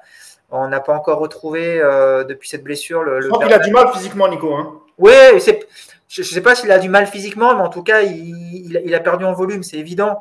Il se projette beaucoup moins, moins souvent. Euh, après, il est quand même, euh, on le voit quand même régulièrement euh, très haut sur le terrain, hein, toi, mais il n'a pas cette pouvoir d'accélération sur du jeu rapide de transition, c'est évident. par contre, défensivement, hier, je trouve que c'est du grand Bernat dans les duels, dans les placements, dans l'anticipation. Moi, c'est un joueur que j'aime beaucoup, Bernat. Il me fait penser un petit peu à Maxwell. Voilà, c'est ce genre de, défenseur que, que j'aime beaucoup. Et voilà, c'est, je vous l'avais dit la dernière fois que Côté gauche, le PSG était quand même très très bien fourni entre lui et Nuno Mendes. Et bah, ça, se confirme. Bernat, il faudrait qu'il puisse enchaîner maintenant, c'est le problème. Ça va être difficile avec le retour de Nuno Mendes, mais, euh, mais ouais, Bernat, c'est fiable. C'est un bon joueur, ça. Bah, d'ailleurs, on a ces stats qui s'affichent. Euh, Nico, tu parlais de, l'anticipation, de la récupération de balles. Euh, donc, il y a 9, 9, duels gagnés sur 12. Il touche 59 ballons hier, notre ami Bernat. Euh, quatre ballons perdus, mais quatre ballons récupérés. Et il réussit tous ses tacles. Euh, il en a fait sept euh, en tout hier et, ils ont tous été réussis. Yacine a une question. Hein, Ashraf Hakimi hier encore un, encore un bon match. Et c'est vrai que ce que disait Nico hein, sur le fait que parce qu'hier, je, ne sais plus, c'est je crois que c'est en deuxième mi-temps quand il fait une une percée, il rentre dans la, surface, il est vraiment en position de frappe, mais il stoppe sa course et il attend qu'un un attaquant pour le, pour le servir. Ça aussi, il va falloir que euh, qu'il arrête de se freiner, euh, Yacine. En plus, il a une vraie qualité de frappe, l'ami euh, Hakimi. Ouais, je pense qu'il a, il a perdu un peu confiance malgré tout parce que parce qu'il a eu moins de situations, parce que parce qu'il y a les, trois de devant qui vampirisent aussi beaucoup de choses. et plus qu'on avait dit sur l'histoire avec Mbappé, etc. Donc il, il, osait plus trop et quand il ose, en fait, c'est un peu tard, comme l'action qu'il a où, où il est au duel avec le gardien et il tire à côté. Euh, en fait, son choix, il est, il est fait tardivement. C'est-à-dire qu'il cherche d'abord la solution et finalement, s'il n'y a pas la solution devant le but, il, va prendre l'initiative individuelle. Et en fait, c'est pas ça qu'il faut faire. C'est d'abord analyser l'initiative individuelle dans cette situation. Et si euh, il y a un joueur mieux placé, tu lui donnes, mais sinon, c'est toi qui dois finir. Euh, donc, je pense qu'il y a un problème d'analyse là-dessus. C'est pour moi un problème de confiance. Maintenant, ce qui est sûr, c'est qu'on retrouve le Hakimi qu'on avait vu à l'Inter à Dortmund. Pourquoi? Parce qu'il part de plus loin parce qu'il a un relais avec Ruiz, parce qu'on sert. Euh, d'ailleurs, hier, il est encore une fois, en deuxième mi-temps, servi deux fois par Messi dans la profondeur. Euh, euh, donc, c'est pas, c'est encore une fois pas une histoire que de système, c'est une question d'animation. Galtier en a parlé hein, dans la conférence de presse. Il a dit on a retrouvé aussi de la profondeur du côté d'Akimi. voilà. je redis ce que j'ai dit. Je, je, en fait, les gens qui critiquent, c'est marrant parce que à un moment donné, il faut quand même jouer avec les qualités des joueurs. Euh, je vais prendre, j'avais pris l'exemple de Zidane, donc je vais prendre l'exemple de Cavani aujourd'hui. Euh, Cavani, c'est un joueur qui faisait des super appels, etc. Si tu le sers dans la bonne zone, il va terminer et il a terminé un paquet d'actions au PSG. Maintenant, Cavani, si tu lui dis viens chercher dos au jeu, garder le ballon euh, et trouver des relais pour aller, mais c'est pas son jeu. Donc, si tu joues contre nature, voilà. Par contre, je suis d'accord avec plein de gens avec qui j'ai échangé d'ailleurs. Oui, euh, Hakimi, il a que 23 ans, je crois, ou 24 ans, 23 ou 24. Euh, il, doit aussi progresser dans le jeu arrêté, euh, d'être capable de prendre des décisions quand il est déjà très haut en 1 contre 1. Ça, il n'y a pas de problème. Il doit progresser. Maintenant, son point fort, on le connaît. Il fallait déjà jouer dessus et le faire travailler autrement. Pour l'autre côté, ce qui est, je rejoins. alors, en fait, Bernat, je pense qu'il y a. L'analyse du match de Bernat, elle est un peu compliquée parce que euh, je pense qu'il y a ce qu'on en attend de ce qu'on l'a vu faire avant au PSG et ce qu'il est capable de faire aujourd'hui. Et je pense qu'en fait, il est tout simplement plus capable de multiplier euh, les courses sur son côté et que, en plus, dans une défense à 4, je pense que dans sa tête, c'est d'abord, je défends bien, je suis en place. En plus, devant moi, de toute façon, à gauche, il y a déjà Mbappé qui vient un peu dans cette zone-là, etc. Ça ne sert pas à grand-chose d'y aller. Il a, il a dédoublé, il a, il a offert des solutions moins qu'avant. Mais je pense que c'est juste logique. Il sort quand même d'une grosse blessure, il a du mal à revenir. Là, il a enchaîné. C'est peut-être une consigne du coach, Yacine. Je ne pense pas que ce soit des consignes. Moi, je pense vraiment que c'est lui qui se gère. Euh, il, parce qu'il y va quand même. Il a fait des dédoublements, il a proposé des solutions. Mais quand on l'a connu, le Bernat de 2018-2019, euh, mais c'est bah, évidemment ça n'a rien à voir. Euh, avant, c'était tout le temps, tout le temps, il était capable de multiplier les allers-retours. Là, il le fait moins. Parce que je pense que lui-même sent qu'il n'est pas capable aujourd'hui, athlétiquement, de répéter ses courses. Euh, donc, il, fait, par étapes, c'est-à-dire que d'abord, il défend bien, il est en place, il couvre. Et puis ensuite, quand de temps en temps, il y a une ouverture, il y va, mais pas systématiquement comme il le faisait avant. Voilà. Et je pense qu'en fait, il ne faut plus attendre le Bernat de 2019. S'il revient à un moment, tant mieux, mais il ne faut plus l'attendre, en fait. Voilà, c'est le Bernat de 2022 avec les blessures euh, euh, qu'il a subies. Nico, il y a beaucoup de gens qui ont beaucoup apprécié ta comparaison avec euh, l'excellent Maxwell. Donc, il y a beaucoup de gens qui sont, qui sont d'accord avec toi sur, euh, sur, euh, sur Bernat. il n'y a pas eu de message sur Baker? tu vois comment t'es? Moi, j'en ai vu passer un, toi, sur Baker. Tu vois comment t'es? Ah, bah, je ne l'ai pas vu, alors désolé. Ah, voilà, mauvais modérateur, comme d'habitude. Et ça disait quoi alors? Bah, ça disait que Bernat, il fera, il remplacera pas, il fera pas oublier Baker, mais bon, évidemment, évidemment. Euh, et, après, la, comparaison avec Maxwell, c'est dans le style. Hein. évidemment que Maxwell était euh, évidemment une classe au-dessus que de Bernat. C'était voilà, Maxwell, je pense que c'est ce qui ce qui se fait de mieux en, latéral gauche euh, depuis depuis dix ans. Voilà, on a c'était autre chose. Mais voilà, moi j'aime bien Bernat dans l'état d'esprit, j'aime bien son intelligence de jeu, j'aime bien ses déplacements. Après, là où il est limité dans ce PSG-là, c'est qu'effectivement, il n'a pas les jambes pour suivre les attaques de transition. Ça va trop vite. Euh, Hakimi, il y arrive parce que Hakimi, c'est une flèche. Nuno Mendes, c'est pareil, ça va très vite. Bernat, il n'a pas la vitesse pour accompagner ce genre d'attaque. Donc, c'est peut-être aussi ce qui te donne l'impression qu'il est moins actif. Mais en attaque placée, il se retrouve toujours très haut et, euh, et il offre des solutions intelligentes. Et là, moi, ce que j'aime bien aussi avec lui, c'est que, alors lui, pour le coup, euh, Yacine nous dit qu'il faut toujours faire 5, 6, 7, 10 appels et que même si t'es pas servi, c'est pas grave. Bernat, je trouve que il fait pas les appels inutiles, il sent quand il va être servi ou pas, et la plupart du temps, quand il fait un appel, il est servi parce que c'est vraiment là où ça se passe. Donc, euh, non, il y, a, une vraie intelligence chez, ce joueur, et moi j'aime beaucoup. Ça, c'est vrai ce que, ce que tu dis, Nico. Mais il y a aussi quand même, il avait créé une relation un peu avec, euh, avec euh, Mbappé. tu sens qu'il y, a des, il y a des restes de tout ça. C'est-à-dire qu'il sait quand il peut y aller, parce que aussi il y a cette relation qui a été créée avant. Il y a quelqu'un qui dit arrêtez avec Baker, c'est un bon type. Mais euh, Nicolas, il troll pas, hein. il apprécie vraiment Baker. Hein. C'est pas, c'est pas une blague. Hein.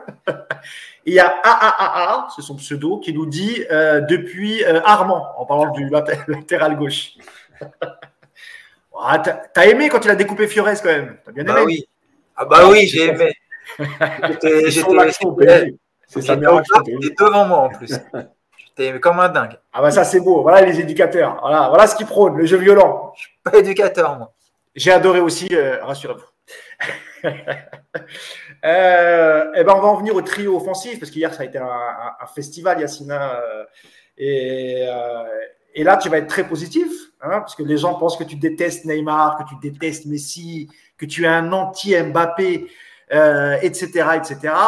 Et, et, en fait, tu t'es régalé hier, Yacine. Tu as parlé, tu as fait un tweet qui est, juste, mais tu, en, parleras sur le but de Neymar. C'est évidemment, c'est évidemment Mbappé hein, qui crée, qui crée l'espace, qui, permet à, Neymar de marquer ce but. Et globalement, pour commencer avec Mbappé, moi je trouve hein, honnêtement, euh, surtout en, première mi-temps, il a, été, il a été vraiment très très bon Mbappé, il a été altruiste, il a, il a respecté le jeu, comme tu aimes à le dire, euh, Yacine.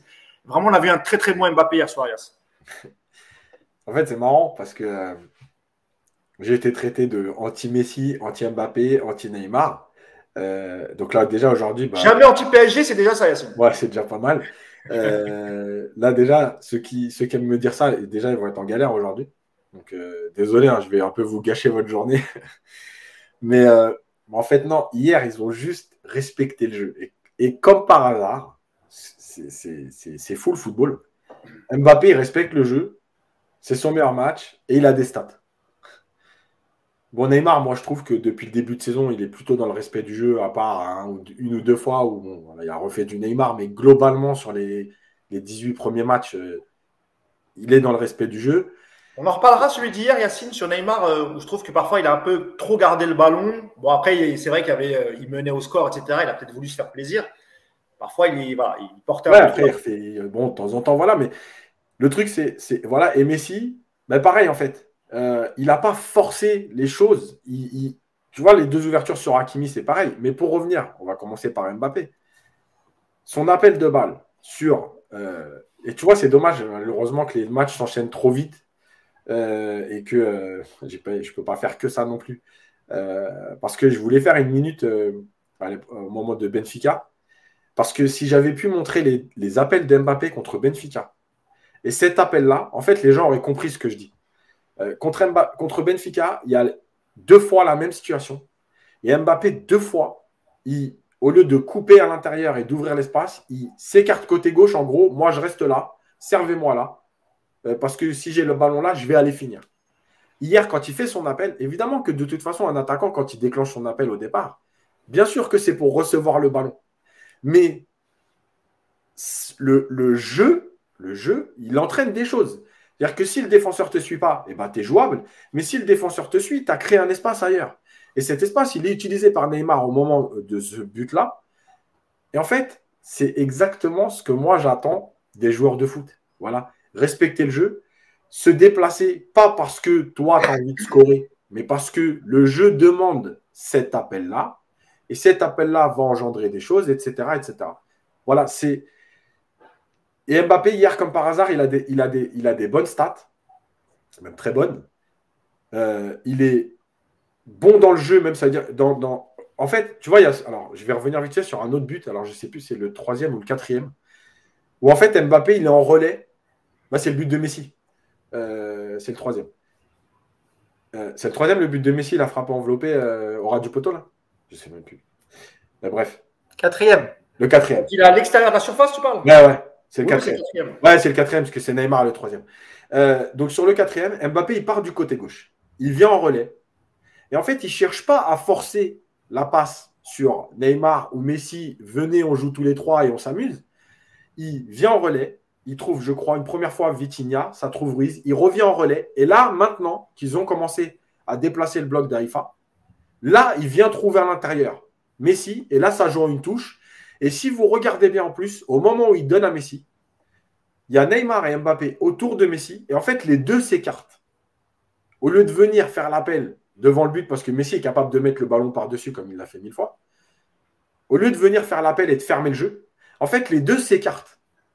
Résultat, ils emmènent les deux, deux défenseurs d'Aïfa. Et en fait, Messi se retrouve en un contre deux plein axe. Quand il a éliminé l'autre et il frappe, ben, c'est tout ça le jeu. C'est tout ça le jeu sans ballon. C'est tout ça le jeu collectif. Galtier l'a dit en conférence de presse et c'est une phrase qui m'a fait plaisir.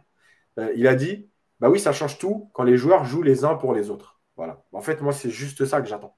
Voilà. J'attends pas que le PSG gagne la Ligue des Champions. Je, souhaite que le PSG gagne la Ligue des Champions. Moi, ce que j'attends, c'est que le PSG joue comme une équipe, les uns pour les autres, les uns avec les autres. Et je termine sur Mbappé. S'il ne s'aime pas avec Neymar et tout, j'ai envie de dire, je m'en fous. Voilà. Vous savez quoi? Vous fêterez la Ligue des Champions chacun de votre côté. Et nous, on la fêtera pour vous. mais on s'en fout que vous aimiez ou pas. Sur le terrain, jouez ensemble pour l'équipe. De toute façon, vous êtes là jusqu'au 30 juin. Bah, tant pis, faites ce qu'il y a à faire sur le terrain et puis le reste, on s'en fout. Eh ben, il y a euh, Dan, Chokso qui dit quand Mbappé joue pour l'équipe et non pour lui, il excelle. Euh, tu as un autre commentaire qui est un peu plus négatif qui pense que euh, Mbappé euh, joue bien ou, est plus altruiste lorsque c'est la Ligue des Champions et qu'en Ligue 1, c'est ce que ça sous-entend. Peut-être qu'en Ligue 1, c'est peut-être pas le cas. Et tu as aussi beaucoup de, de, gens sur le chat qui, qui, parlent aussi du système, le fait d'être revenu à un 4-3-3 ou un 4-3-2-1, comme euh, 1-2, pardon, comme, euh, comme vous voulez. Et c'est ce, qui, ce qui permet aussi à, Mbappé, quand il est sur son côté, gauche, il aime bien rentrer à l'intérieur, etc., etc. Nico, sur le, le match d'Mbappé, est-ce que tu es d'accord d'abord avec, euh, avec Yacine? Est-ce que tu l'as trouvé bon? Est-ce que tu trouves toi aussi qu'il a, qu'il a plus respecté le jeu que, que les matchs précédents, mon ami Nico alors déjà, moi, je suis toujours d'accord avec Yacine. c'est la base. J'ai pas envie de me fâcher avec 99% euh, de la communauté par United, donc euh, je suis toujours d'accord avec le coach. Euh, sur le match de Mbappé, oui, évidemment qu'hier, il est dans un état d'esprit beaucoup plus collectif. Il n'y a pas d'agacement, il y a du jeu simple. Après, la technique et, le talent des trois devant fait la différence. je, vais, je vais élargir un petit peu le débat directement sur, ce trio d'attaque.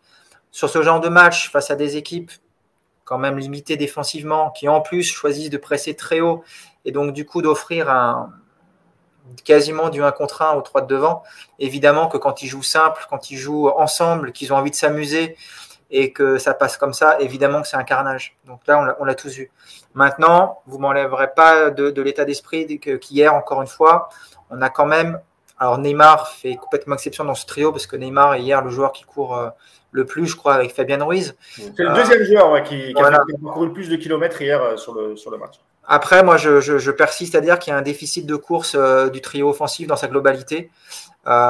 Messi et Mbappé ne défendent pas assez.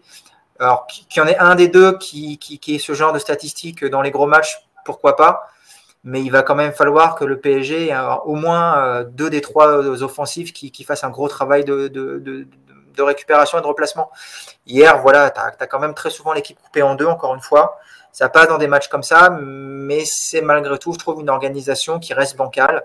C'est un déséquilibre euh, sur ce genre de match qui est, je pense, assumé, accepté par Galtier et qui n'a pas trop de conséquences parce que tu as une marge monstrueuse. Mais tu peux pas avoir, encore une fois, ce, genre de match, cette, animation qu'on a vue hier, euh, ça peut pas passer dans les gros matchs de Ligue des Champions. Moi, je reste persuadé de ça. Alors, j'ai quand même malgré tout un, vent d'optimisme. C'est que généralement, dans tous les gros matchs, on voit pas ça. Euh, je me rappelle du match aller contre Madrid où euh, on avait un vrai bloc où tout le monde euh, avait été travaillé dans tous les sens. Mais j'ai aussi le souvenir du match retour à Madrid où à partir de l'heure de jeu, tu en as deux qui défendent plus. quoi. Et on a vu ce qui s'est passé dans la foulée. Donc, moi, ma limite, elle est là par rapport à ce trio. C'est que je suis pas sûr que ce trio-là, tel qu'il joue comme il a joué hier, ça puisse t'amener euh, gagner les gros matchs contre City, contre le Bayern. Voilà, c'est ma, j'ai juste pour mettre un petit peu de, de sale ambiance parce que malgré tout hier on a vécu un beau match, mais c'est un point quand même. Je, enfin, je, vois pas d'autres équipes aujourd'hui euh, viser la Ligue des Champions avec ce genre de système offensif où tu as deux joueurs ennemis, on va dire, qui sont très en deçà des, autres en termes de, travail défensif. Et encore une fois, je le redis, Neymar compense énormément parce que lui, pour le coup, euh, il fait un vrai travail par rapport à ça. Il se sacrifie pour les deux autres. Mais si Mbappé et Messi, ne, ne, s'il n'y a pas un des deux aussi qui se sacrifie dans les gros matchs, moi je reste inquiet malgré tout. Voilà, désolé d'avoir plombé l'ambiance. Non, mais après, moi, je trouve qu'Mbappé, en, en, termes de repli défensif et d'effort, euh, je pense que c'était un peu mieux quand même euh, non, hier. Mousse, tu peux pas dire pas hier, Mousse, pas hier. Eh, c'est le joueur qui a le moins couru hier. Mais non, oui, Mousse, tu peux pas dire ça hier. J'essaie de trouver une, un petit truc positif. D'ailleurs, il y, y, y, a pas mal hein, de, sur le chat aussi des, des, des, des coms sur Mbappé. Alors, il y a Non-Stop qui nous dit Mbappé, quand il est dans un bon jour, il fait des efforts pour les autres. Quand il est frustré, il fait ses caprices, à vouloir partir, arrêter et tout faire tout seul. Euh, Qu'est-ce qu'on a d'autre? Euh, Impatient de voir Nuno revenir pour aider euh, Mbappé. Notre côté, notre côté gauche va être incroyable. Voilà ce qu'on peut dire. Est-ce qu'il y a encore d'autres choses? Sinon, il y a, Yacine, c'est l'encyclopédie du foot. Analyse toujours franche et pertinente. Respect Yacine. Change rien, frérot. Alors, si tu payes des gens de ta famille pour venir faire des, des, des coms, c'est pas très fair play, Yacine. On a reconnu évidemment ton petit frère. Mais merci. Attends, déjà, c'est des mecs qui s'appellent Yas qui lui posent des questions, tu trouves pas ça louche? Je me demande, eh, Nico, est-ce que tu crois que Yacine est capable de, de, de, s'auto-poser des questions sur le live? De s'auto-poser des questions, non, mais de s'auto-lancer des fleurs, oui, sans aucun doute. Oui, on connaît, on connaît. C'est vrai que c'est pas quelqu'un qui, est très humble. C'est vrai, Nico, tu, tu, as raison de, le signaler. Euh, avant de passer à, à Messi, comme tu parlais de Neymar, et on clôturera sur, euh, sur Messi, et, on clôturera le live sur le, sur le ticket play, c'est ce qui s'est passé hier en, en tribune. Tu l'as dit, euh, Nico, euh, Neymar a encore un, un gros match. C'est le deuxième joueur qui a parcouru plus de kilomètres. Lors de la rencontre, les stats s'affichent. Euh, il a joué toute la rencontre, hein, l'ami Neymar. Deux passes décisives, quatre tirs dont un cadré, 97 ballons touchés, un dribble réussi sur trois. 5 euh, duels gagnés sur 13, c'est moins bon. 19 ballons perdus, ça on a l'habitude. Un seul ballon euh, récupéré. Et c'est ce que je disais tout à l'heure, euh, Nico. il a eu un peu de mal à rentrer dans le match au, tout début de match. Il a souvent, parfois, un peu exagéré porté un peu trop le ballon. par contre, il y a un truc qui ne change pas chez lui. D'abord, c'est les efforts, ça tu l'as dit. Et c'est aussi sa, fantastique qualité de passe. Et on l'a encore vu hier, Nico. Ouais, même, même le coup de rein est revenu, hein, franchement. il, est vraiment en forme. Je me demande s'il ne se passe pas un événement important euh, le mois prochain pour qu'il soit euh, autant, euh, autant fit, la Neymar. Mais non, il fait un bon début de saison et il confirme. il y a eu un petit coup de moins bien, je trouve, il y a 3-4 matchs où mm. il est un petit peu tombé dans ses traverses, ça est un petit peu moins bien. Ça a d'ailleurs coïncidé avec le moment où le PSG jouait moins bien au ballon. Et là, ouais, la guerre, il est c'était le Neymar de Gala hier. En plus, il a obtenu le carton jaune qu'il voulait obtenir pour pas être euh, potentiellement suspendu pour le huitième. Celui-là, euh, je peux t'affirmer qu'il était préparé à l'avance. Il a été le chercher, celui-là, Nico. Hein. Il, a, il a pas bougé devant l'arbitre jusqu'à ce qu'il lui colle le jaune. Ouais. je pense qu'il a été euh, briefé par Verratti au camp des loges depuis deux jours là. Marco, il va expliquer comment faire et là, c'était, il attendait que ça quoi. Tu sens qu'il il, a deux doigts de serrer la main de l'arbitre quand l'arbitre sur le carton. Donc ouais, ouais, c'était voulu évidemment. Euh, non, c'était du grand Neymar hier. C'était du grand Neymar, pareil. Euh, ouais, il a, il a, une vision du jeu qui est, qui est hors norme. Il a une qualité technique. on va se répéter sur Neymar. Et puis, euh, voilà, je, l'ai suffisamment dégommé ici pour quand il n'était pas bon pour, pour faire ses, ses, louanges quand il est fort. Le Neymar qu'on voit depuis le début de saison, il est, il est vraiment exceptionnel et, et moi j'espère qu'on va le voir jusqu'à la fin de la saison comme ça parce que avec un Neymar comme ça, le PSG peut effectivement espérer de, grandes choses cette saison. Et euh, en tout cas, hier, c'est un régal. Un régal de voir un joueur comme ça, euh, autant, euh, autant sur les dribbles que sur le, moment de, la passe. Enfin voilà, il y a, on parlait de l'intelligence de jeu d'un Bernat ou d'un d'un Fabian Ruiz. bon bah voilà, là on est encore un niveau au-dessus. Neymar et le football quand il est comme ça, donc on n'a pas grand-chose à dire. Je peux même pas le saquer aujourd'hui, tu vois, je suis triste. En tout cas, voilà, tu, tu, c'est vrai que tu dis que tu as beaucoup défoncé. Je dirais même que tu as manqué de respect à sa carrière, Nico, et c'est pas bon. Ouais, euh, plus auprès du chemin du roi, du coup, j'envisage de rejoindre. J'étais à deux doigts, de mettre le hashtag dans ma, dans ma bio Twitter, puis finalement, j'ai eu un petit moment de lucidité. Mais euh, s'il nous fait gagner la Ligue des Champions, promis, je, je mettrai le chemin du roi dans ma bio Twitter pendant une semaine. Euh, il y a Tuck Dubourg, très beau euh, pseudo. Tuck Dubourg, c'est encore un Versaillais, ça. Euh, peu importe les pourquoi, il aurait pu jouer à bas régime pour ne pas se blesser et il se donne à fond sur chaque match depuis le début de, saison. C'est effectivement ce qu'on avait remarqué sur, sur Neymar. Et, là, c'est vrai qu'on peut, on peut même pas dire qu'il il, se restreint ou qu'il s'économise. pour la Coupe du Monde. Hein. Franchement, il donne tout, Yacine. Toi aussi, hein, depuis la tribune presse, tu as, dû apprécier les, notamment sa, qualité de passe hier. Comme je le disais, hein, il, fait un, bon match, malgré un début de, rencontre un peu difficile. Parfois, il porte un peu le ballon un peu trop souvent, il devrait la lâcher. Il y a eu aussi quelques, quelques erreurs, notamment sur une action, il fait la percée et il a, euh, je crois qu'il a Vitinha à gauche et Mbappé et il tarde à la donner et puis il se fait reprendre par le, le défenseur Yass alors, pour revenir tout de suite sur cette action, euh, je l'ai revu bien comme il faut parce que j'ai échangé avec des gens et il y en a qui disent Ouais, il ne voulait pas la donner à Mbappé. Alors, en fait, je ne pense pas du tout. Je pense réellement qu'il veut la donner à Mbappé et je pense qu'il attend le bon moment. En fait, il, attend l'appel franc d'Mbappé pour y aller. Lui, il veut fixer au maximum pour libérer Mbappé. Et en fait, il est entre les deux jusqu'au bout de l'action. Et si vous regardez bien, au moment où il est contré, c'est le moment où il lève la tête pour regarder Mbappé, pour, euh, pour peut-être un signal, tu sais, genre en gros, mais vas-y. Et en fait, dans ce temps-là, il, est contré. mais je pense réellement qu'il était dans, l'idée de la donner. Il attendait le bon moment. Voilà, il s'est trompé. Bon, ça arrive. Hein. maintenant, sur le reste, oui, mais moi, ce que j'aime, c'est que c'est quand il est. alors, évidemment, pas les, pas les quelques fois où il fait je garde la balle et je joue avec mon corps et je m'amuse. Mais quand il est dans je contrôle, je donne, j'aère le jeu. Enfin, Neymar, vraiment, je c'est la... même si cette année il est très bien et, j'espère que ça va aller jusqu'au bout, euh, c'est de la frustration parce que, parce que ce mec il sait tout faire. Il a un jeu long, il a du jeu court, il sait éliminer, il sait finir. Enfin, je veux dire, je sais pas si on se rend compte de, ce qu'est ce joueur normalement et de ce qui nous a. Alors, j'enlève les deux premières saisons, mais de ce qu'il nous a offert euh, pendant trois ans en fait, par, euh, par alternance. Voilà, des fois, tu avais l'impression que c'était bien, il revenait bien, et puis d'un coup, c'était n'importe quoi. Euh, voilà, il sait, faire tellement de choses que, que, c'est frustrant. En tout cas, on va profiter de ce qu'on voit maintenant parce qu'aujourd'hui, il est dans le respect du jeu et je pense aussi que. Euh, bon, ça, par contre, le côté euh, je travaille, moi, je l'ai toujours dit, même quand il était moins bien, il a toujours travaillé. Alors, avec plus ou moins d'efficacité, mais il a toujours travaillé.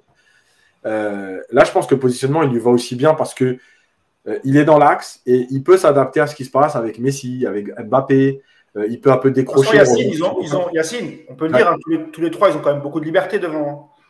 Mais bien sûr, mais bien sûr. Et, c'est ça. Et donc, cette liberté aussi à lui, elle lui permet, parce qu'il a, il a, il a retrouvé des jambes, attention. Il est capable maintenant d'éliminer sur du 1 contre 1 plus que les deux dernières saisons. Euh, mais malgré tout, il est bien là dans ce rôle. Moi, j'aime bien parce qu'il vient en relais parfois euh, pour les sorties de balles. Il est parfois plus haut à la finition, parfois plus haut à la passe décisive. voilà, donc écoute, on a du très bon Neymar. On voit qu'il investit. Euh, maintenant, j'espère euh, que ça continuera déjà jusqu'à la fin de la saison et qu'il n'y aura pas de pépins, etc. Euh, j'ai un peu peur. Alors, il y a peut-être la Juve parce que tu joues encore la première place. Mais j'ai un peu peur qu'on soit arrivé au bout de, la saison pré-Coupe du Monde avec, ce match. C'est-à-dire fallait faire le taf. Tu as fait la différence de but, tu as battu la Haïfa. Là, il y a quand même trois Auxerre qui vont se présenter en championnat. Bon, il y a Lorient euh, aussi. Euh, la Juve, mais finalement, tu joues pas ta qualif, tu joues que la première, enfin, la place, qui est importante, mais c'est la première place. La Coupe du Monde qui se rapproche de plus en plus. Voilà, celui qui disait, euh, en tout cas, il ne calcule pas ses efforts, c'est vrai. Bon, j'espère que ça va aller jusqu'au bout des 3-4 derniers matchs parce que, parce que là, on se rapproche de la Coupe du Monde. Et même pour tout le monde, quand on voit le tac que prend Mbappé hier, bon, les joueurs, ils vont quand même commencer à, flipper. Je parle pas que de Neymar, là, euh, de tout le monde. Il faut quand même commencer à flipper parce que hier, Mbappé, le tacle, déjà, je ne comprends pas qu'il n'y ait pas rouge, puisqu'apparemment, il y a la VAR. Euh, il, il, passe pas loin quand même de la, catastrophe. Euh, donc voilà. Après, effectivement, Neymar est suspendu contre, la Juve, comme l'a dit Nico. il est allé le chercher pour ne pas, pas rater le huitième de finale. et c'est très bien. Euh, j'avais un commentaire sur, euh, sur Neymar que je voulais vous lire, mais je l'ai perdu. Ah oui, voilà, c'est ça. C'est euh, Gaël Pascal qui dit. on la connaît, hein, Gaël. Elle n'aime pas trop qu'on critique Neymar. Et donc là, elle le défend en disant que. Il faut que je retrouve le. Il est en dépression. Voilà, Neymar était en dépression l'an dernier, il avait besoin d'aide et est heureux cette année. C'est le joueur le plus créatif, le plus complet, le plus intelligent du monde. Je l'adore. Voilà, c'est quelqu'un de très objectif. Donc, j'ai quand même passé son com parce qu'il euh, faut aussi qu'on mette euh, en avant les défenseurs de Neymar. Et de toute façon, il a fait un très bon match. Et, euh, et a la raison de le défendre. s'il avait eu cette intelligence par rapport à son âge, s'il avait fait ça à 25 ans, c'était Ballon d'Or direct et Ligue des Champions pour nous. Après, les blessures, c'est pas toujours sa faute, mais le, mais le Neymar virevoltant avec cette attitude aurait été tellement fort chez nous. Et ça, c'est Steph Berardo qui met le, Juste, sur le live. Oui. Juste mousse là-dessus. Pour ceux qui se rappellent de la Coupe du Monde 2014, Neymar à la Coupe du Monde 2014, il est juste extraordinaire. Il a 20 ans. Euh, et il porte l'équipe du Brésil et il est vraiment extraordinaire. Euh, donc je ne pense pas que ce soit une question d'âge, c'est plus une question de parcours euh, qui à un moment donné l'a perdu sur son chemin que de d'âge, parce qu'à 20 ans, il est monstrueux dans l'attitude, dans la maturité. Et sa Coupe du Monde, s'il n'y a pas sa blessure, elle est juste, elle est juste énorme. Après, honnêtement, ce qui, est, dommage, vous, me direz un mot là-dessus, hein, mais ça concerne aussi Messi. Franchement, après un match comme ça, euh, continuer encore les bouderies et ne pas aller saluer le public, moi je trouve quand même que c'est dommage. Ça aurait pu clôturer une, belle soirée. Euh, encore une fois, ils n'ont pas été salués les, supporters et je trouve, je trouve ça vraiment dommage. Alors effectivement, évidemment, il y a eu des banderoles très très dures de la part du collectif Ultra Paris, mais il faut se rappeler aussi que c'était Neymar qui a voulu partir en 2019, qui avait insisté pour son départ. Bon, aujourd'hui, il est là, il est heureux, tout va bien, il s'éclate. C'est dommage, c'est dommage qu'il n'ait pas salué le public. Un mot là-dessus, Nico bah, C'est dommage parce qu'effectivement, bah, si tu étais au Vélodrome à la 75e, le stade est vide, donc c'est pas grave, tu peux ne pas les saluer. Le parc hier, il était quand même plein et euh, ouais, c'est dommage. C'est dommage. Après, euh, je me mets aussi à leur place. Euh, au bout de deux ans, me faire traiter de tous les noms, est-ce que, que j'ai envie d'aller saluer les mecs tu bon, Ça reviendra. Écoute, c'est pas. J'ai envie de te dire, moi, je m'en fous. Je préfère avoir des, des, mecs bons sur le terrain qui se barrent au coup de sifflet final que, que des tocards qui viennent me saluer et limite s'excuser d'avoir été nul. Donc, moi, je c'est pas un sujet sur lequel je suis un bon client parce que je m'en fous un peu, j'avoue. Vers la fin, j'avais l'impression que tu parlais d'Adrien Rabiot. Mais bon, peut-être que je me trompe. ah, Adrien Rabiot, c'est un duc, donc je peux pas trop le critiquer. Hein. C'est vrai qu'il est, Ah oui, bah oui, il est pas loin de chez toi, lui. Euh. Ah, c'est la famille. C'est la famille. C'est ça, c'est ça. Euh, Yacine, là-dessus, sur, le, sur le, lien de Messi et de. Alors, Messi, ça date de la saison dernière, hein, parce qu'il avait été sifflé et mhm. donc il a toujours en travers la gorge. Neymar et, les Ultras, on va dire, parce que les, autres supporters du parc, on va en reparler tout à l'heure, n'ont pas de problème, ils célèbrent, enfin, ils scandent son nom quand il marque un but. C'est plutôt avec les, Ultras qu'il y, a un souci. Ouais, et euh, alors moi je vais être clair, évidemment que dans l'absolu, on aimerait que tous les joueurs, d'ailleurs, je rappelle quand même que tous les joueurs, on parle beaucoup de Messi et Neymar, mais en fin de match, il y a 10 euh, joueurs qui vont saluer le public. Donc il y en a quand même euh, une dizaine qui ne sont pas là. Quoi. Donc déjà, il n'y a pas que Messi et Neymar. Évidemment, dans l'absolu, on aimerait que les joueurs viennent saluer le public parce que le public fait des efforts et là, etc., euh, etc. Moi, je vais les défendre là-dessus. L'année dernière, après l'élimination du Real, ils ont voulu, les supporters, faire un exemple. Ils avaient sifflé que Neymar et Messi. Rappelez-vous ce que j'avais dit à l'époque. Fallait siffler toute l'équipe. OK pour le symbole, mais le symbole, à ce moment-là, tu t'en fous. C'est l'équipe qui était éliminée. Tu t'en es pris à deux joueurs. Bah, moi, je considère que ils, ont encore la rage de ça. Et ben, j'ai pas de problème.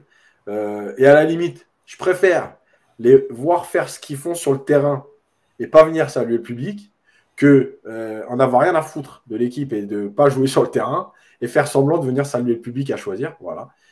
Tu as voulu, faire deux exemples, et eh ben, eux maintenant, ils, voilà. J'espère qu'après la Coupe du Monde, ça changera parce que malgré tout, à un moment donné, tu peux pas. Enfin, je veux dire, on est dans le football, c'est pas, tu vas pas tenir rigueur ou avoir de la rancœur pendant 3 euh, ans, 4 ans dans le club dans lequel tu évolues. Maintenant, si ça va jusqu'à la Coupe du Monde, ça va jusqu'à la Coupe du Monde. Après, il faut, quand même après, que ça change un peu parce que c'est mieux pour tout le monde. Mais, mais, moi, franchement, je les comprends. Honnêtement, je les comprends. Eh ben, tu as bien changé, Yacine. Hein. Il, est il est bien loin le casse-toi de mon club. Il est bien loin. parce que c'était plus sur le comportement sur le terrain.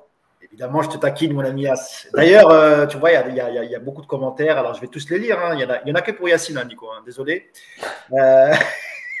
C'est la famille, hein Arnaud Ben, merci Yacine. Redil Sauvage, oui, voilà, voilà. Yacine a toujours raison, je l'adore. Euh, plus un Yacine, merci Yacine. Il y a Yacine, épouse-moi. Non, je rigole. Donc voilà. Euh, allez, pour clôturer, euh, pour parler que du terrain, on va. juste, 30 secondes. Parce que pour une fois que je vais dire du positif de Messi, on est obligé de parler du match de Messi parce qu'on a parlé des deux autres. Justement, Yacine, ah. Yacine tu m'as parlé, j'allais parler de Messi là. Ah, parce que tu as dit pour terminer, parce que. Non, parce que tu m'as pas laissé finir. J'ai eu peur. J'ai dit pour terminer sur le terrain. Ah. Ah. Incroyable, ce Yacine. Voilà, pour 3-4 commentaires positifs, il s'enflamme. Ça y est, il ne veut plus me laisser parler. Non, non, non. je disais donc, mon ami Yacine, pour terminer sur la partie terrain, voilà. Euh, on va évidemment évoquer le match de, le, fantastique match de, Léo Messi. Euh, Nico, euh, pareil, un peu comme Neymar, les dix premières minutes un peu, un peu difficiles. par contre, après, une fois qu'il était lancé, l'ami Messi, ça a été incroyable. Incroyable dans la conduite de balle, dans les passes, dans sa vision du jeu. Et ce, et ce petit bijou, ce bonbon, Nico, ce petit extérieur du gauche.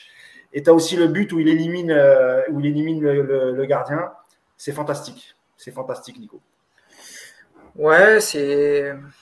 Ouais, on n'est pas meilleur joueur du monde pour rien. Hein, et euh, Qu'est-ce que je te dis de plus sur, lui? Hier, il fait un grand match, des grands gestes. Euh, belle complémentarité avec, avec les deux autres et tu sens qu'ils s'amusent. Voilà, c'est ça surtout qui a changé par rapport au Messi de l'an dernier, c'est que tu sens qu'il était. Alors lui, je ne sais pas si Neymar était en dépression, peut-être, peut-être que peut-être qu'il avait pu assez à picoler au barbecue avec Icardi, je ne sais pas, mais en tout cas, celui qui était vraiment en dépression l'an dernier, c'était Messi. Là, pour le coup, il n'y a aucun doute là-dessus. Il a mis beaucoup de temps à, se remettre de cette arrivée au PSG.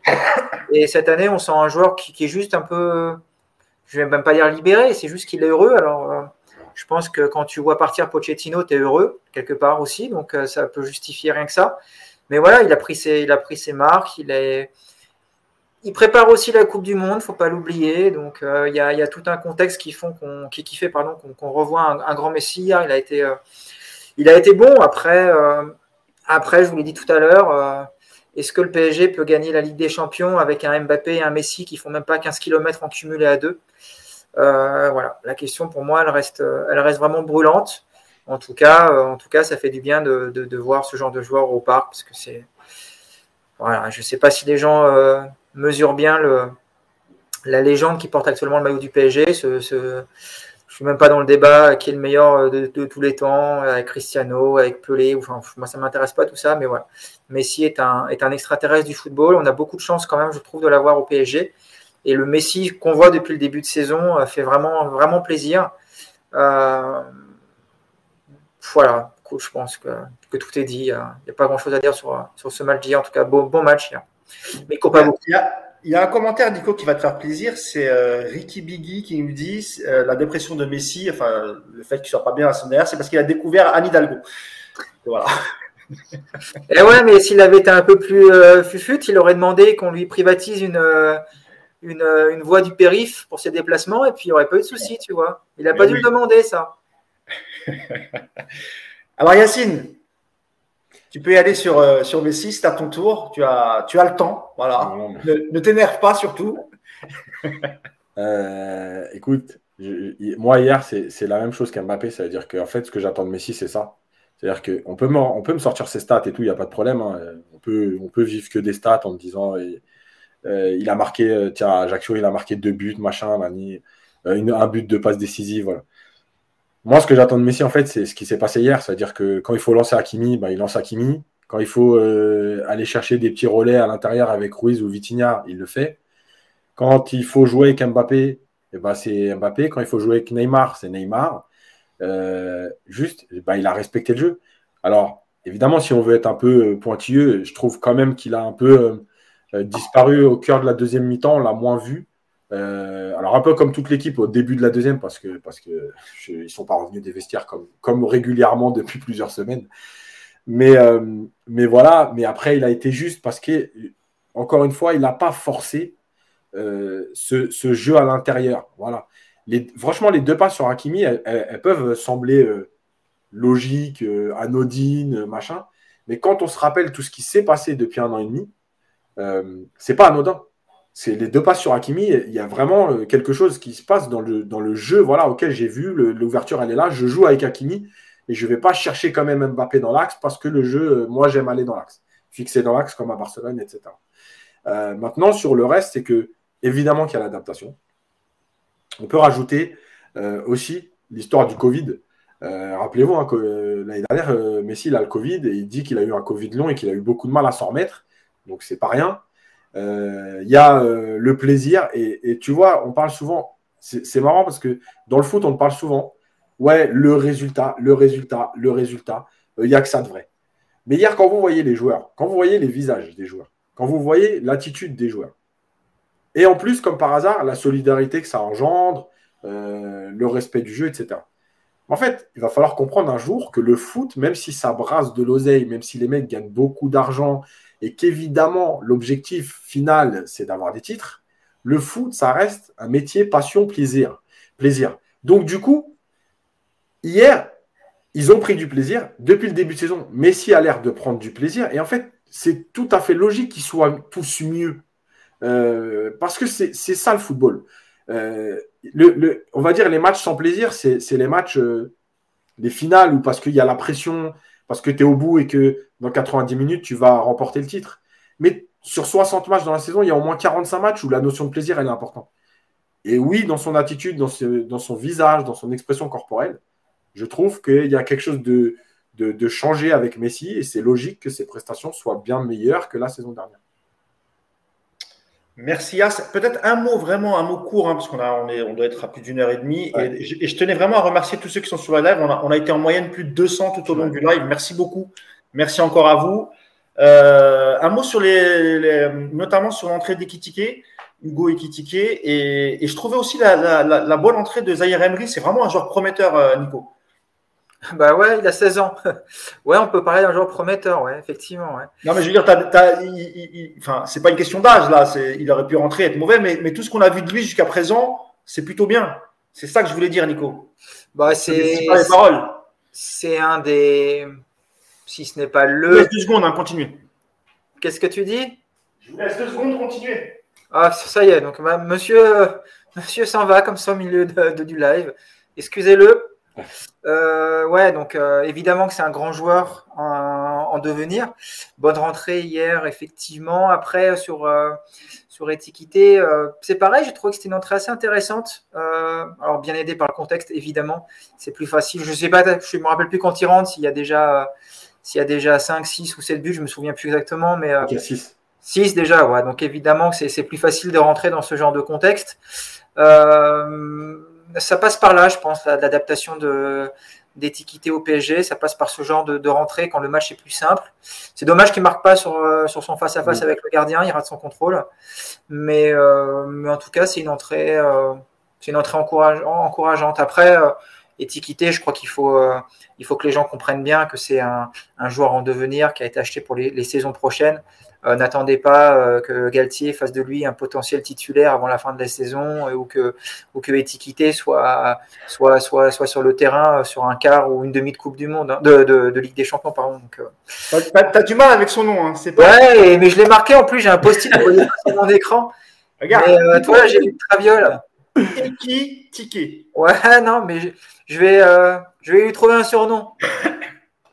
Ça sera peut-être par son prénom, Hugo, c'est peut-être plus simple. Ouais, ou Titi, je vais appeler Titi.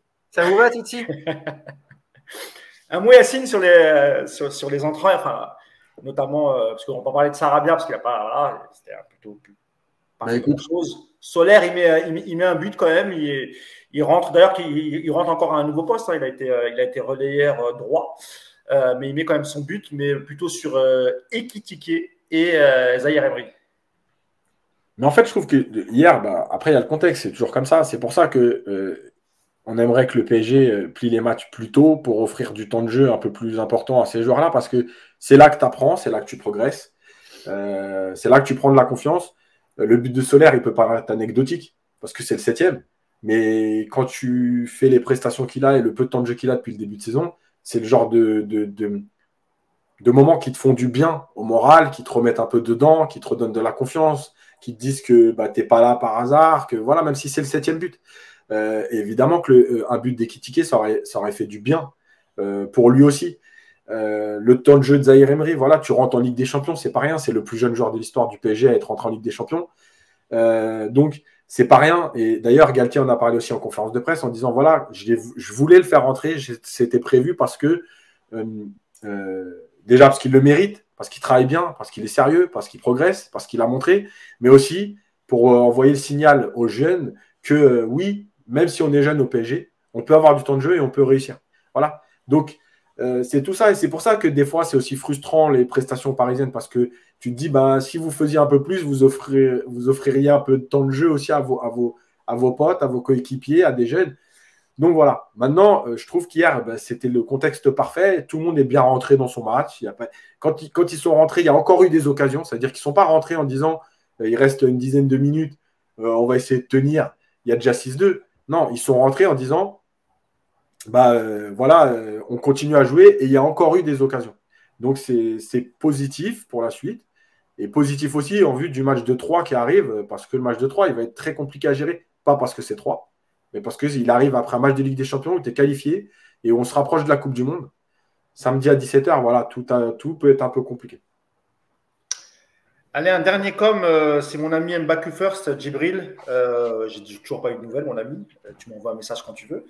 Euh, qui dit Hier, tout était parfait, efficacité, respect du jeu, match vite plié et les jeunes qui rentrent. J'ai pris mon pied hier. Voilà pour, pour, pour résumer.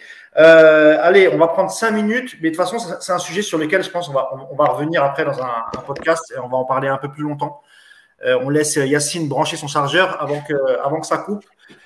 Ouais, il n'y a plus de batterie. Euh, oui, évidemment, évidemment tu, tu, vois, tu n'es pas, tu n'es pas comme Bernat, tu n'es pas dans l'anticipation. Voilà, c'est comme ça. Par contre, eh, les petits fours hier, ils étaient bons parce que Yacine, il a pris un peu au niveau du bide là. Même, même les joues, tu vois. Même c'est pas hier. C'est pas hier ça. Ah, je sais pas qu'est-ce qui s'est, je sais pas ce qui s'est passé là, mais moi, j'étais resté sur Yacine qui préparait le semi-marathon, je sais plus quoi là. Ouais, j'ai arrêté là.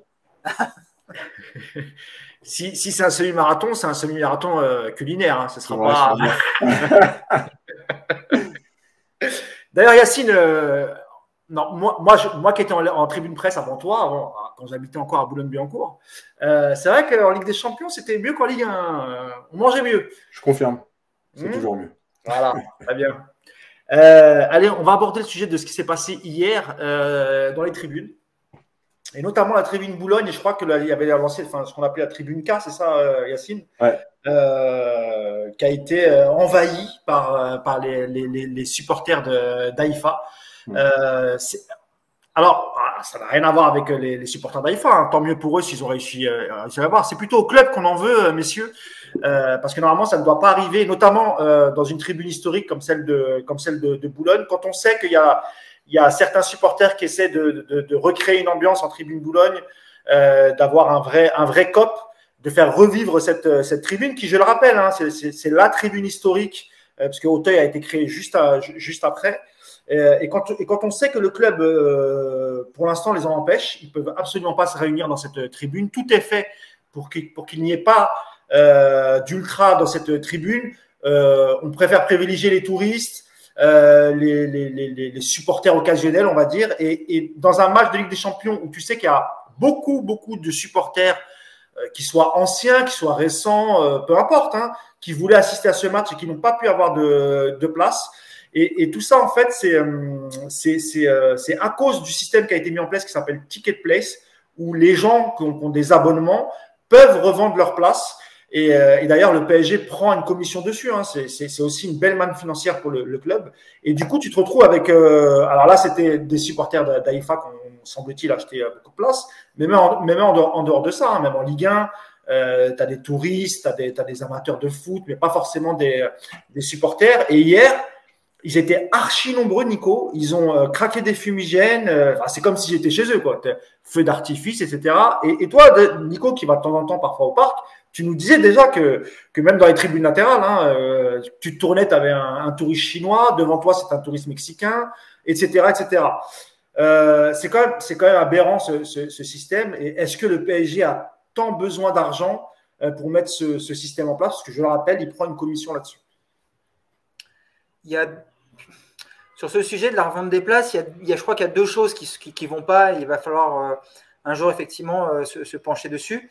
La, première aberration, c'est tous les gens qui réussissent à récupérer des abonnements en début de saison uniquement pour spéculer sur le prix des places et, les vendre tout au long de l'année. Donc ça, c'est déjà un problème parce que effectivement, tu, tu empêches euh, des vrais supporters d'être présents. Alors après, euh, pouvoir vendre sa place quand on n'est pas là, c'est pas un problème. Moi, j'ai un copain qui, qui, a deux abonnements.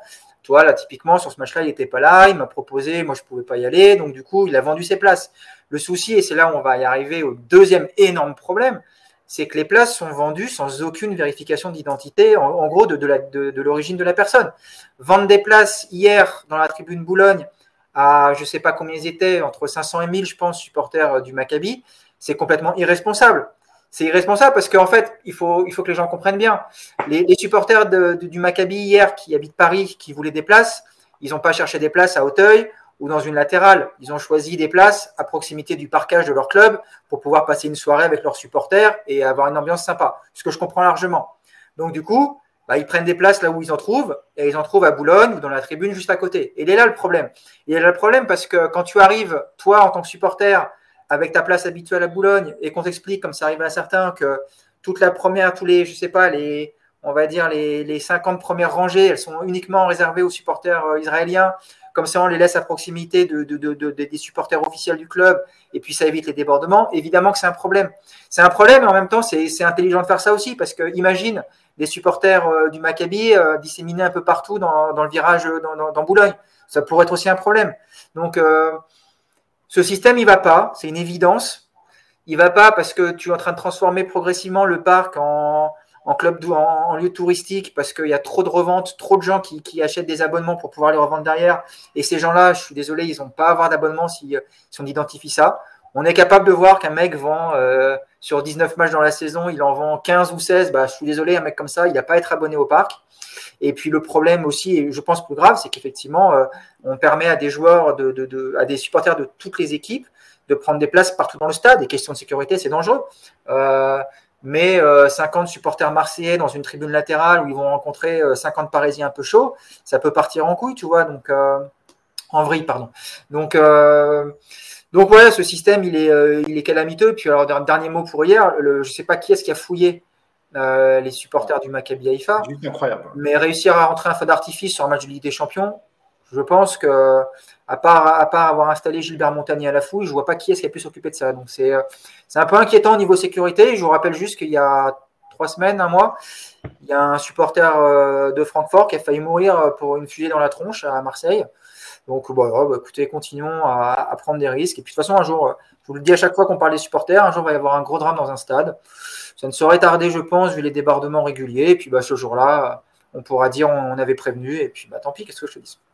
D'ailleurs, le, match dont tu fais référence, là, le, OM Francfort, le, supporter hein, va être jugé pour euh, tentative de meurtre. Hein. donc euh, c'est très très grave. Et d'ailleurs, il y a eu une interruption de match euh, au tout début, la, autour de la 2-3e minute, parce que vraiment c'était c'était abusé. Et effectivement, je ne comprends pas comment ils ont pu rentrer autant de fumigènes et, et, d'engins pyrotechniques. Ça, franchement, c'est juste incroyable. Et d'ailleurs, Yacine, c'est vrai qu'il y avait eu le même problème pour Benfica. Hein, Benfica avait, je crois, il me semble, alors si c'était pas en tribune Boulogne, hein, mais ils avaient, ils avaient réussi à acheter pas mal, pas mal de places. Et on avait vu aussi le phénomène, c'était un match de, euh, un match de, de je sais plus c'était Ligue Europa ou, euh, ou Ligue des Champions à Barcelone, euh, Yacine, où il y avait, je sais plus contre qui c'était. C'était Francfort.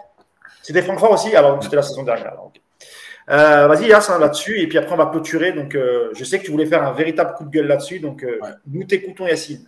Parce que ce qui s'est passé hier, en fait, c'est juste un scandale, euh, du début à la fin. Alors déjà, on va commencer par le début de la journée, mais, mais où, où ça se passe que des supporters du club adverse avec les fumigènes aient le droit de défiler place de la Concorde? Non, mais nous, on n'a pas le droit de fêter un titre euh, n'importe où dans Paris. Eux, ils viennent et défilent place de la Concorde. Normal. Non mais, non, mais on se fout de notre gueule ou quoi? Là, non, mais là, je crois vraiment qu'on se fout de notre gueule. Ensuite, il y a l'histoire du parc. Alors, moi, je veux bien l'histoire de Ticket Place, il n'y a aucun problème. Euh, c'est un scandale. Ticket Place, c'est un scandale. Si le PSG voulait réellement des supporters dans son stade, déjà d'une, il rouvrirait Boulogne aux vrais supporters. Euh, et ensuite, il limiterait le nombre de reventes. Paris a essayé de le faire et ils l'ont fait qu'un an et ils l'ont arrêté. C'est-à-dire qu'aujourd'hui, tu peux revendre tout ton abonnement si toute ta saison. Évidemment que Paris prend 34% sur la revente, donc c'est un business.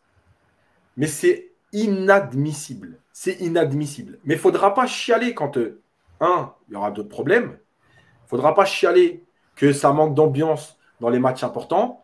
Parce qu'un stade, ce n'est pas juste euh, des, touristes qui viennent du monde entier acheter, acheter euh, leurs deux maillots et leurs porte-clés. C'est pas ça un stade. Un stade, c'est aussi la ferveur, c'est l'ambiance. Parce que l'ambiance aujourd'hui, elle vient que d'Auteuil. Alors, de temps en temps, ça répond un peu de l'autre côté. De temps en temps, les tribunes latérales, quand il y a un moment un peu chaud du match, euh, ça bouge un peu. Mais globalement, ça vient que d'Auteuil. Et, là, bah, désolé, hein, euh, on va, le hashtag boomer, mais, euh, mais ceux qui ont connu le parc des années 90, mais évidemment que le parc, il faisait un bruit, c'était monstrueux.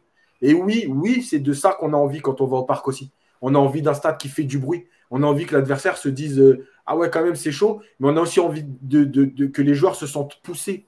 Euh, parce que euh, aujourd'hui, avec la sécurité, malgré tout, les stades, c'est plus des, plus des traquenards. Donc, euh, donc c'est pas les joueurs adverses qui sont sous pression d'une ambiance de stade. à la limite, ils sont ah ouais, c'est beau et tout, mais c'est plus pour pousser tes joueurs. Voilà, quand il faut aller faire une dernière course, etc. Bref, pour revenir là-dessus, l'histoire de Ticket Place, elle a bon dos. Parce que quand les, les supporters d'AIFA sont arrivés, ils étaient encadrés. Donc moi, qu'on ne vienne pas m'expliquer qu'il y a des mecs éparpillés dans le stade qui se sont retrouvés, à qui on a dit venez tous, on va vous rassembler quelque part, c'est pas vrai. Ils ont, il euh, faut regarder, il y a eu la maire d'Aïfa qui a envoyé un courrier à la maire de Paris pour essayer justement, parce que c'était déjà prévu, qu'il y ait environ 5000 supporters d'Aïfa qui aient des places et, qu'il fallait mieux les gérer, etc. Donc on, on, leur a trouvé des places ensemble, effectivement, pour raison de sécurité, pour bien les gérer, mais c'est inadmissible. Hier, il y a des mecs à Boulogne qui étaient à leur place et à qui on a dit non, non, vous venez pas. Vous vous trouvez une place ailleurs. Ici, c'est Haïfa. mais, eh, mais est-ce qu'on se rend compte qu'heureusement que le public du parc, il a changé? Parce qu'il y a 15 ans, tu faisais ça, mais je te jure que le match, il n'y avait pas match. Voilà. Il n'y avait pas d'histoire de. Euh, Après, Yacine. Dégagé. Ouais. Yacine, à l'époque de la tribune Boulogne, euh, que ce soit 90 ou 2000, je ne suis pas sûr que les supporters israéliens. Euh, aurait insisté pour entrer dans la tribune Boulogne, si tu vois ce que je veux dire. Mais bien sûr. Et c'est malheureux parce qu'il y avait aussi des choses très graves. Hein. Eh mais, je veux dire, à un moment donné, c'est pas possible. Voilà. C'est pas possible de dire aux gens, euh, OK, venez dans notre stade et vous venez avec les fumigènes. De toute façon, ils n'ont pas été fouillés. Voilà. Je vous le dis, moi, vous pouvez aller vérifier, ils n'ont pas été fouillés. Ils sont rentrés dans le stade directement. Donc, euh, vous venez dans le stade, dans notre stade, vous êtes chez vous, vous, faites, vous mettez l'ambiance que vous voulez, vous allumez les fumigènes. Je vous rappelle que le match, il a été arrêté à cause d'eux. Je ne vous dis pas le bordel si ça avait été dans l'autre sens. Euh, bref, c'est le comportement, franchement, le comportement des dirigeants, il est inadmissible. Voilà. Ça commence à bien faire. Il y a des gens qui aiment ce club, il y a des gens qui ont envie d'aller au stade et qui mériteraient d'avoir un abonnement plutôt que des mecs qui font du business maintenant avec tout. Voilà. Tu as le droit de faire du business, il n'y a pas de problème. Mais le club a le droit à un moment donné de dire non, non, non, non. Il y a un nombre de. Les deux virages, par exemple, c'est trois abonnements euh, par, saison. Je rappelle qu'il n'y a que 20 matchs, hein, 25 matchs avec la Ligue des Champions au parc. Donc, c'est trois fois dans l'année, vous avez le droit de revendre ou de donner. Après, c'est pas possible. Voilà, c'est pas un business. Surtout quand tu as une liste d'attente, comme il y a au parc. Hein. C'est-à-dire qu'encore à la limite, si tu étais euh, euh, tranquille, tu peux vendre des abonnements et tout, il n'y a pas de problème. Mais là, tu as une liste d'attente qui n'attend que ça. C'est inadmissible. Voilà. Et franchement, la dernière chose, c'est que moi, je, hier, franchement, ça m'a fait mal au cœur quand ils ont commencé à faire du bruit avec les fumigènes.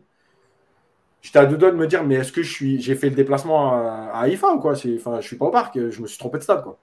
Si c'est pas possible. As, tout à fait, tous les deux, hein, vous avez tout à fait raison avant, avant de clôturer, parce que je sens que, Nicolas va s'évanouir, parce que j'entends d'ici son ventre gargouiller. Et non, non, non, non, je suis juste. Euh, je suis sur la défensive, quoi. Je, suis, je, me prépare à quitter l'écran au cas où si Yacine explose, tu vois. Je, me méfie toujours, quoi. c'est tout.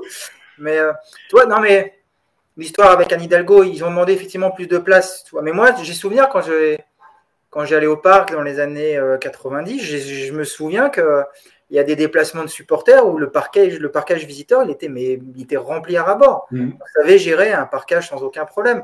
Mmh. Euh, tu es capable de gérer 2, 3, 4 000 supporters de l'équipe adverse sans souci. Donc, euh, moi, ce qui me gêne dans, ce qui s'est passé hier, encore une fois, c'est ce côté euh, on met les mecs un peu où on peut dans les tribunes juste à côté du parquage visiteur et puis on espère que ça va bien se passer avec les mecs qui seront présents et que quand on va leur expliquer qu'ils doivent dégager au bout de leur tribune parce que leur place habituelle n'est pas, est pas dispo, bah, que ça se passe bien. Toi. Je trouve qu'hier, il y avait quand même un, Enfin, c'est prendre beaucoup de risques sur ce genre de d'événement. Surtout que c'était encore une fois un match placé. Euh, enfin voilà, on se méfiait de ce match. Et heureusement quelque part que les supporters euh, du Maccabi étaient malgré tout plutôt bon enfant, que les supporters du PSG présents c'était pas des trop chauds. Hmm. Encore une fois, ce, genre d'organisation euh, et, c'est pas c'est même pas la faute des stadiers qui, pour le coup, je trouve qu'ils ont plutôt bien géré hier les stadiers en réussissant à, hmm. faire une séparation entre les deux blocs. Mais voilà, c'est je parle même pas d'ambiance ou du, fait de pouvoir se retrouver, euh, de se sentir à l'extérieur sur le parc. Euh, je trouve ça très dangereux quand même de, faire ce genre de, procédé. Et Ticket Play, c'est vraiment responsable pour moi de cette, aberration. Et euh, bah, voilà, il y, a eu assez de débordements dans les tribunes cette saison et on a vu quand même pas mal de, problèmes là depuis un moment pour prendre ce genre de risque. Et j'avoue que je ne comprends pas trop la, Qu'est-ce qui se passe dans la tête des, mecs qui organisent ce match au niveau billetterie pour se dire bah tiens on va on va dégager des mecs de Boulogne, on va les envoyer de l'autre côté de la tribune et à leur place on va mettre des supporters adverses quoi. Enfin, faut vraiment aimer prendre de risques pour pas grand chose quoi. Donc euh, assez étonné par rapport à ça quoi. Après pour le reste ambiance tout ça, écoute moi je trouve plutôt sympa que des supporters adverses viennent au parc et chantent. Pour le coup on les a pas trop entendus en plus les supporters du, Maccabi ils ont ils ont vite été éteints, quand même je trouve que Auteuil encore une fois fait un le collectif a encore été à la hauteur, mais, voilà, c'était euh, c'était quand même encore une fois une euh, situation un peu, un peu bizarre dans une tribune en France. Allez, on va clôturer juste pour finir, euh, dire que évidemment c'est dans l'intérêt du PSG de faire revivre cette tribune parce que nous on l'a connu cette époque où, il y avait les champs et Boulogne répondait à Auteuil et, vice versa. Les jeunes, les, parce qu'on est des boomers évidemment. Donc vous les jeunes, vous n'avez pas connu cette ambiance-là, c'était juste incroyable. Et pourtant, les deux tribunes ne pouvaient pas se voir, se détestaient, mais c'était juste magnifique à entendre. Il y a des matchs contre, j'ai souvenir de matchs contre Marseille, des matchs de Coupe d'Europe, des matchs de, de, Ligue des Champions. C'était juste incroyable. Le problème, c'est que le PSG, aujourd'hui, ne veut pas de supporters, ils veulent des consommateurs. Et que si tu fais une tribune d'ultra, bah, les ultras, eux, ils vont pas à la boutique du PSG avant et après pour acheter le maillot, le survêtement, le mug, l'écharpe, les pantoufles et tout ce que tu veux. Eux, ils viennent, ils chantent, ils transpirent pour leur club et ensuite ils rentrent, ils rentrent manger un grec parce que c'est des gens du peuple et ils n'ont pas les moyens de, finir sur les champs dans un restaurant trois étoiles. Donc voilà, c'est dommage et, et j'ai peur que petit à petit, cette ambiance, elle meurt parce que effectivement le collectif Ultra Paris fait un travail incroyable, mais malheureusement euh, un seul virage c'est pas c'est pas suffisant parce que sur certains matchs de Ligue 1 par voie, on les entend chanter c'est vrai, mais, mais, mais, tout autour c'est complètement mort et c'est euh, ouais, c'est affligeant. Un dernier mot Yacine, euh, parce que c'est moi pour le coup qui vais mourir de faim. Non non non non. Parce que tu as parlé des, des, chants justement, et je voulais parler de cette anecdote, j'ai oublié, mais tu as bien fait d'en parler. Hier, à un moment donné, le, donc, le, le, le CUP lance le fameux Aller Paris. Et en fait, à Boulogne, ça répond pas. Bah oui. mais au moins en championnat, ça répond un peu, tu vois. Hier, ça répond pas. C'est-à-dire que tu sais que la tribune Boulogne, sur ce coup-là, elle est carrément, il n'y a, y a, personne de. Enfin, il n'y a, pas, a pas de supporters du PSG, ou trop peu pour qu'on les entende, quoi. Mais c'était hallucinant. Eh ben écoute, euh, ouais, t'as raison, t'as raison. mais c'est pour ça qu'on voulait en parler. Euh, alors, on a fait un peu plus de deux heures, peut-être un record.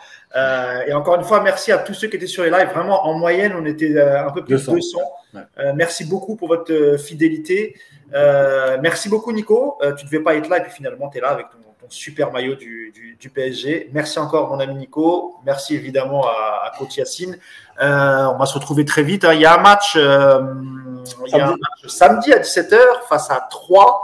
on va essayer de faire, comme la dernière fois, un petit avant-match. C'était plutôt sympa, comme ça au moins on, pourra refaire un autre live. Donc, on, fera sans doute peut-être un avant-match vendredi. On verra avec, euh, avec Yacine. Et puis, évidemment, on se retrouvera ensuite euh, peut-être dimanche pour un autre live pour débriefer la rencontre face à 3. Euh, merci encore. Merci à tous d'avoir été avec nous. et puis, à très vite, à très bientôt. Ici, c'est Paris. Et puis, et puis, allez, Francfort. Ah bah, évidemment. Quand même. On compte sur vous, les, les, amis. Hein Nos amis allemands, on compte sur vous. Allez, ciao. Salut. Ciao.